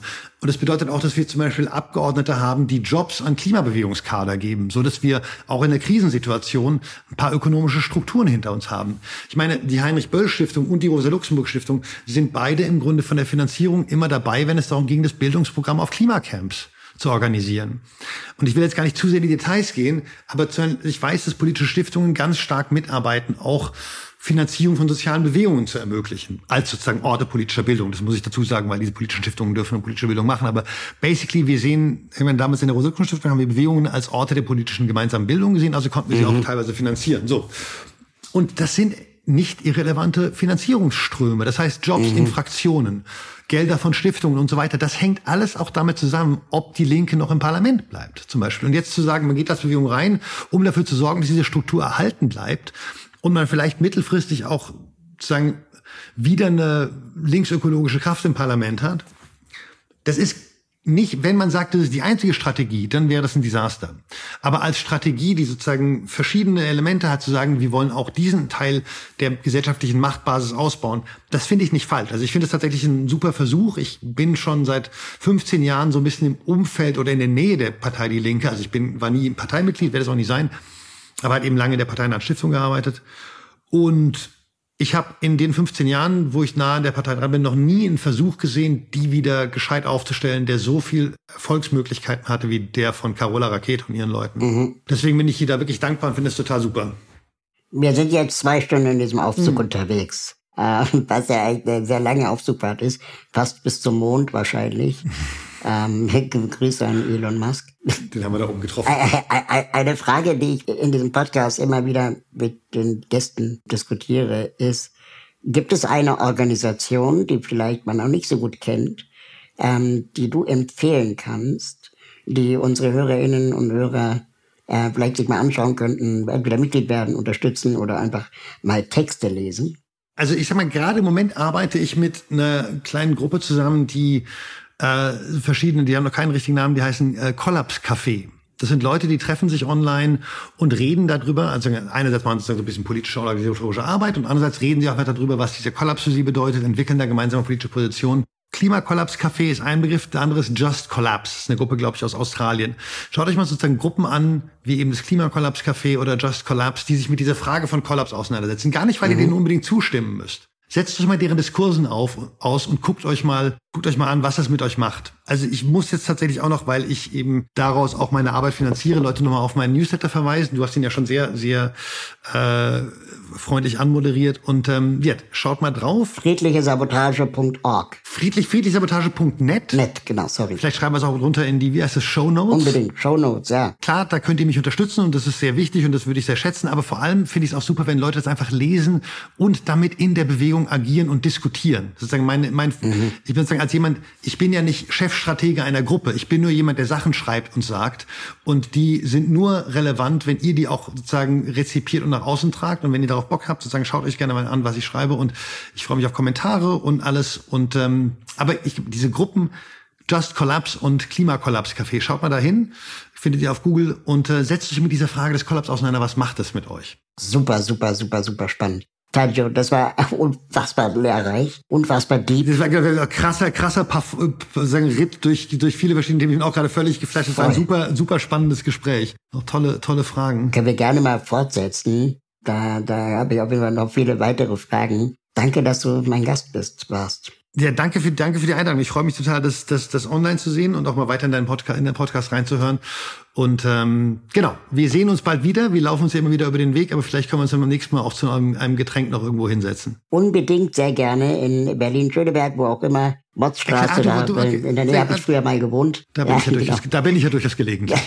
du muss ich da mal etwas nüchterner sein als sonst. Wenn die, wenn die Tür jetzt gleich aufgeht, wo geht's für dich jetzt weiter? Wo es für mich weitergeht, ist, ähm, ich werde ein Buch also ich hab, bin schon, ich möchte ein Buch über die Verdrängungsgesellschaft schreiben. Der Arbeitstitel ist die Verdrängungsgesellschaft, warum wir das Klima nicht schützen werden. Im Grunde, wo geht es für mich weiter politisch? Diese verschiedenen Kollapsdynamiken akzeptiert habend, wie geht es jetzt so weiter, dass wir trotzdem noch dieses Gefühl von Ermächtigung und Selbstwirksamkeit und Relevanz verspüren können, ohne uns da irgendwelchen overoptimistisch, overoptimistic Bullshit einzureden? Ich glaube, das ist sozusagen eine meiner jetzigen Fragen, weil Aktivismus ohne dieses euphorische Gefühl von Selbstermächtigung, mhm.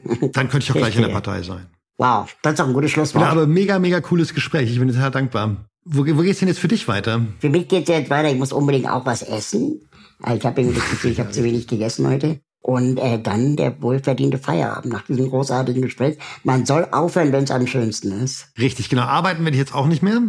Genau. Dann machen, wir so. dann machen wir jetzt einfach gemeinsam Feierabend und ich danke dir total für, das, für die Einladung, für das Gespräch und freue mich tatsächlich sehr auf weitere Fortsetzungen davon, wo ich denn dir auch mal ein paar mehr Fragen stelle. Sehr gerne. Danke fürs Mitfahren. Wenn ihr mögt und euch diese Folge Spaß gemacht hat, bewertet diese Folge bei Apple Podcast, Spotify oder wo auch immer ihr zuhört. Alle Links zur Folge sowie die Menschen, die mich bei diesem Podcast unterstützen, findet ihr in den Show Notes. Schaut da gerne mal rein. Wenn ihr meine Arbeit unterstützen möchtet, würde ich mich freuen, euch bei Steady zu begrüßen. Mit einer Steady-Mitgliedschaft bekommt ihr exklusive Updates von mir und die Gelegenheit, mich zweimal im Jahr persönlich zu treffen. Im Aufzug ist eine Produktion von Schönlein Media. Ich freue mich auf das nächste Mal hier im Aufzug.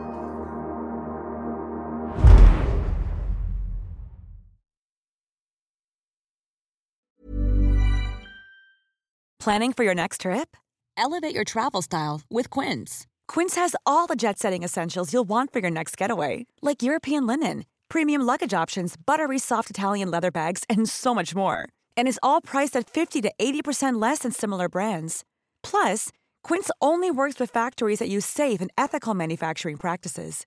Pack your bags with high-quality essentials you'll be wearing for vacations to come with Quince. Go to quince.com/pack for free shipping and 365-day returns.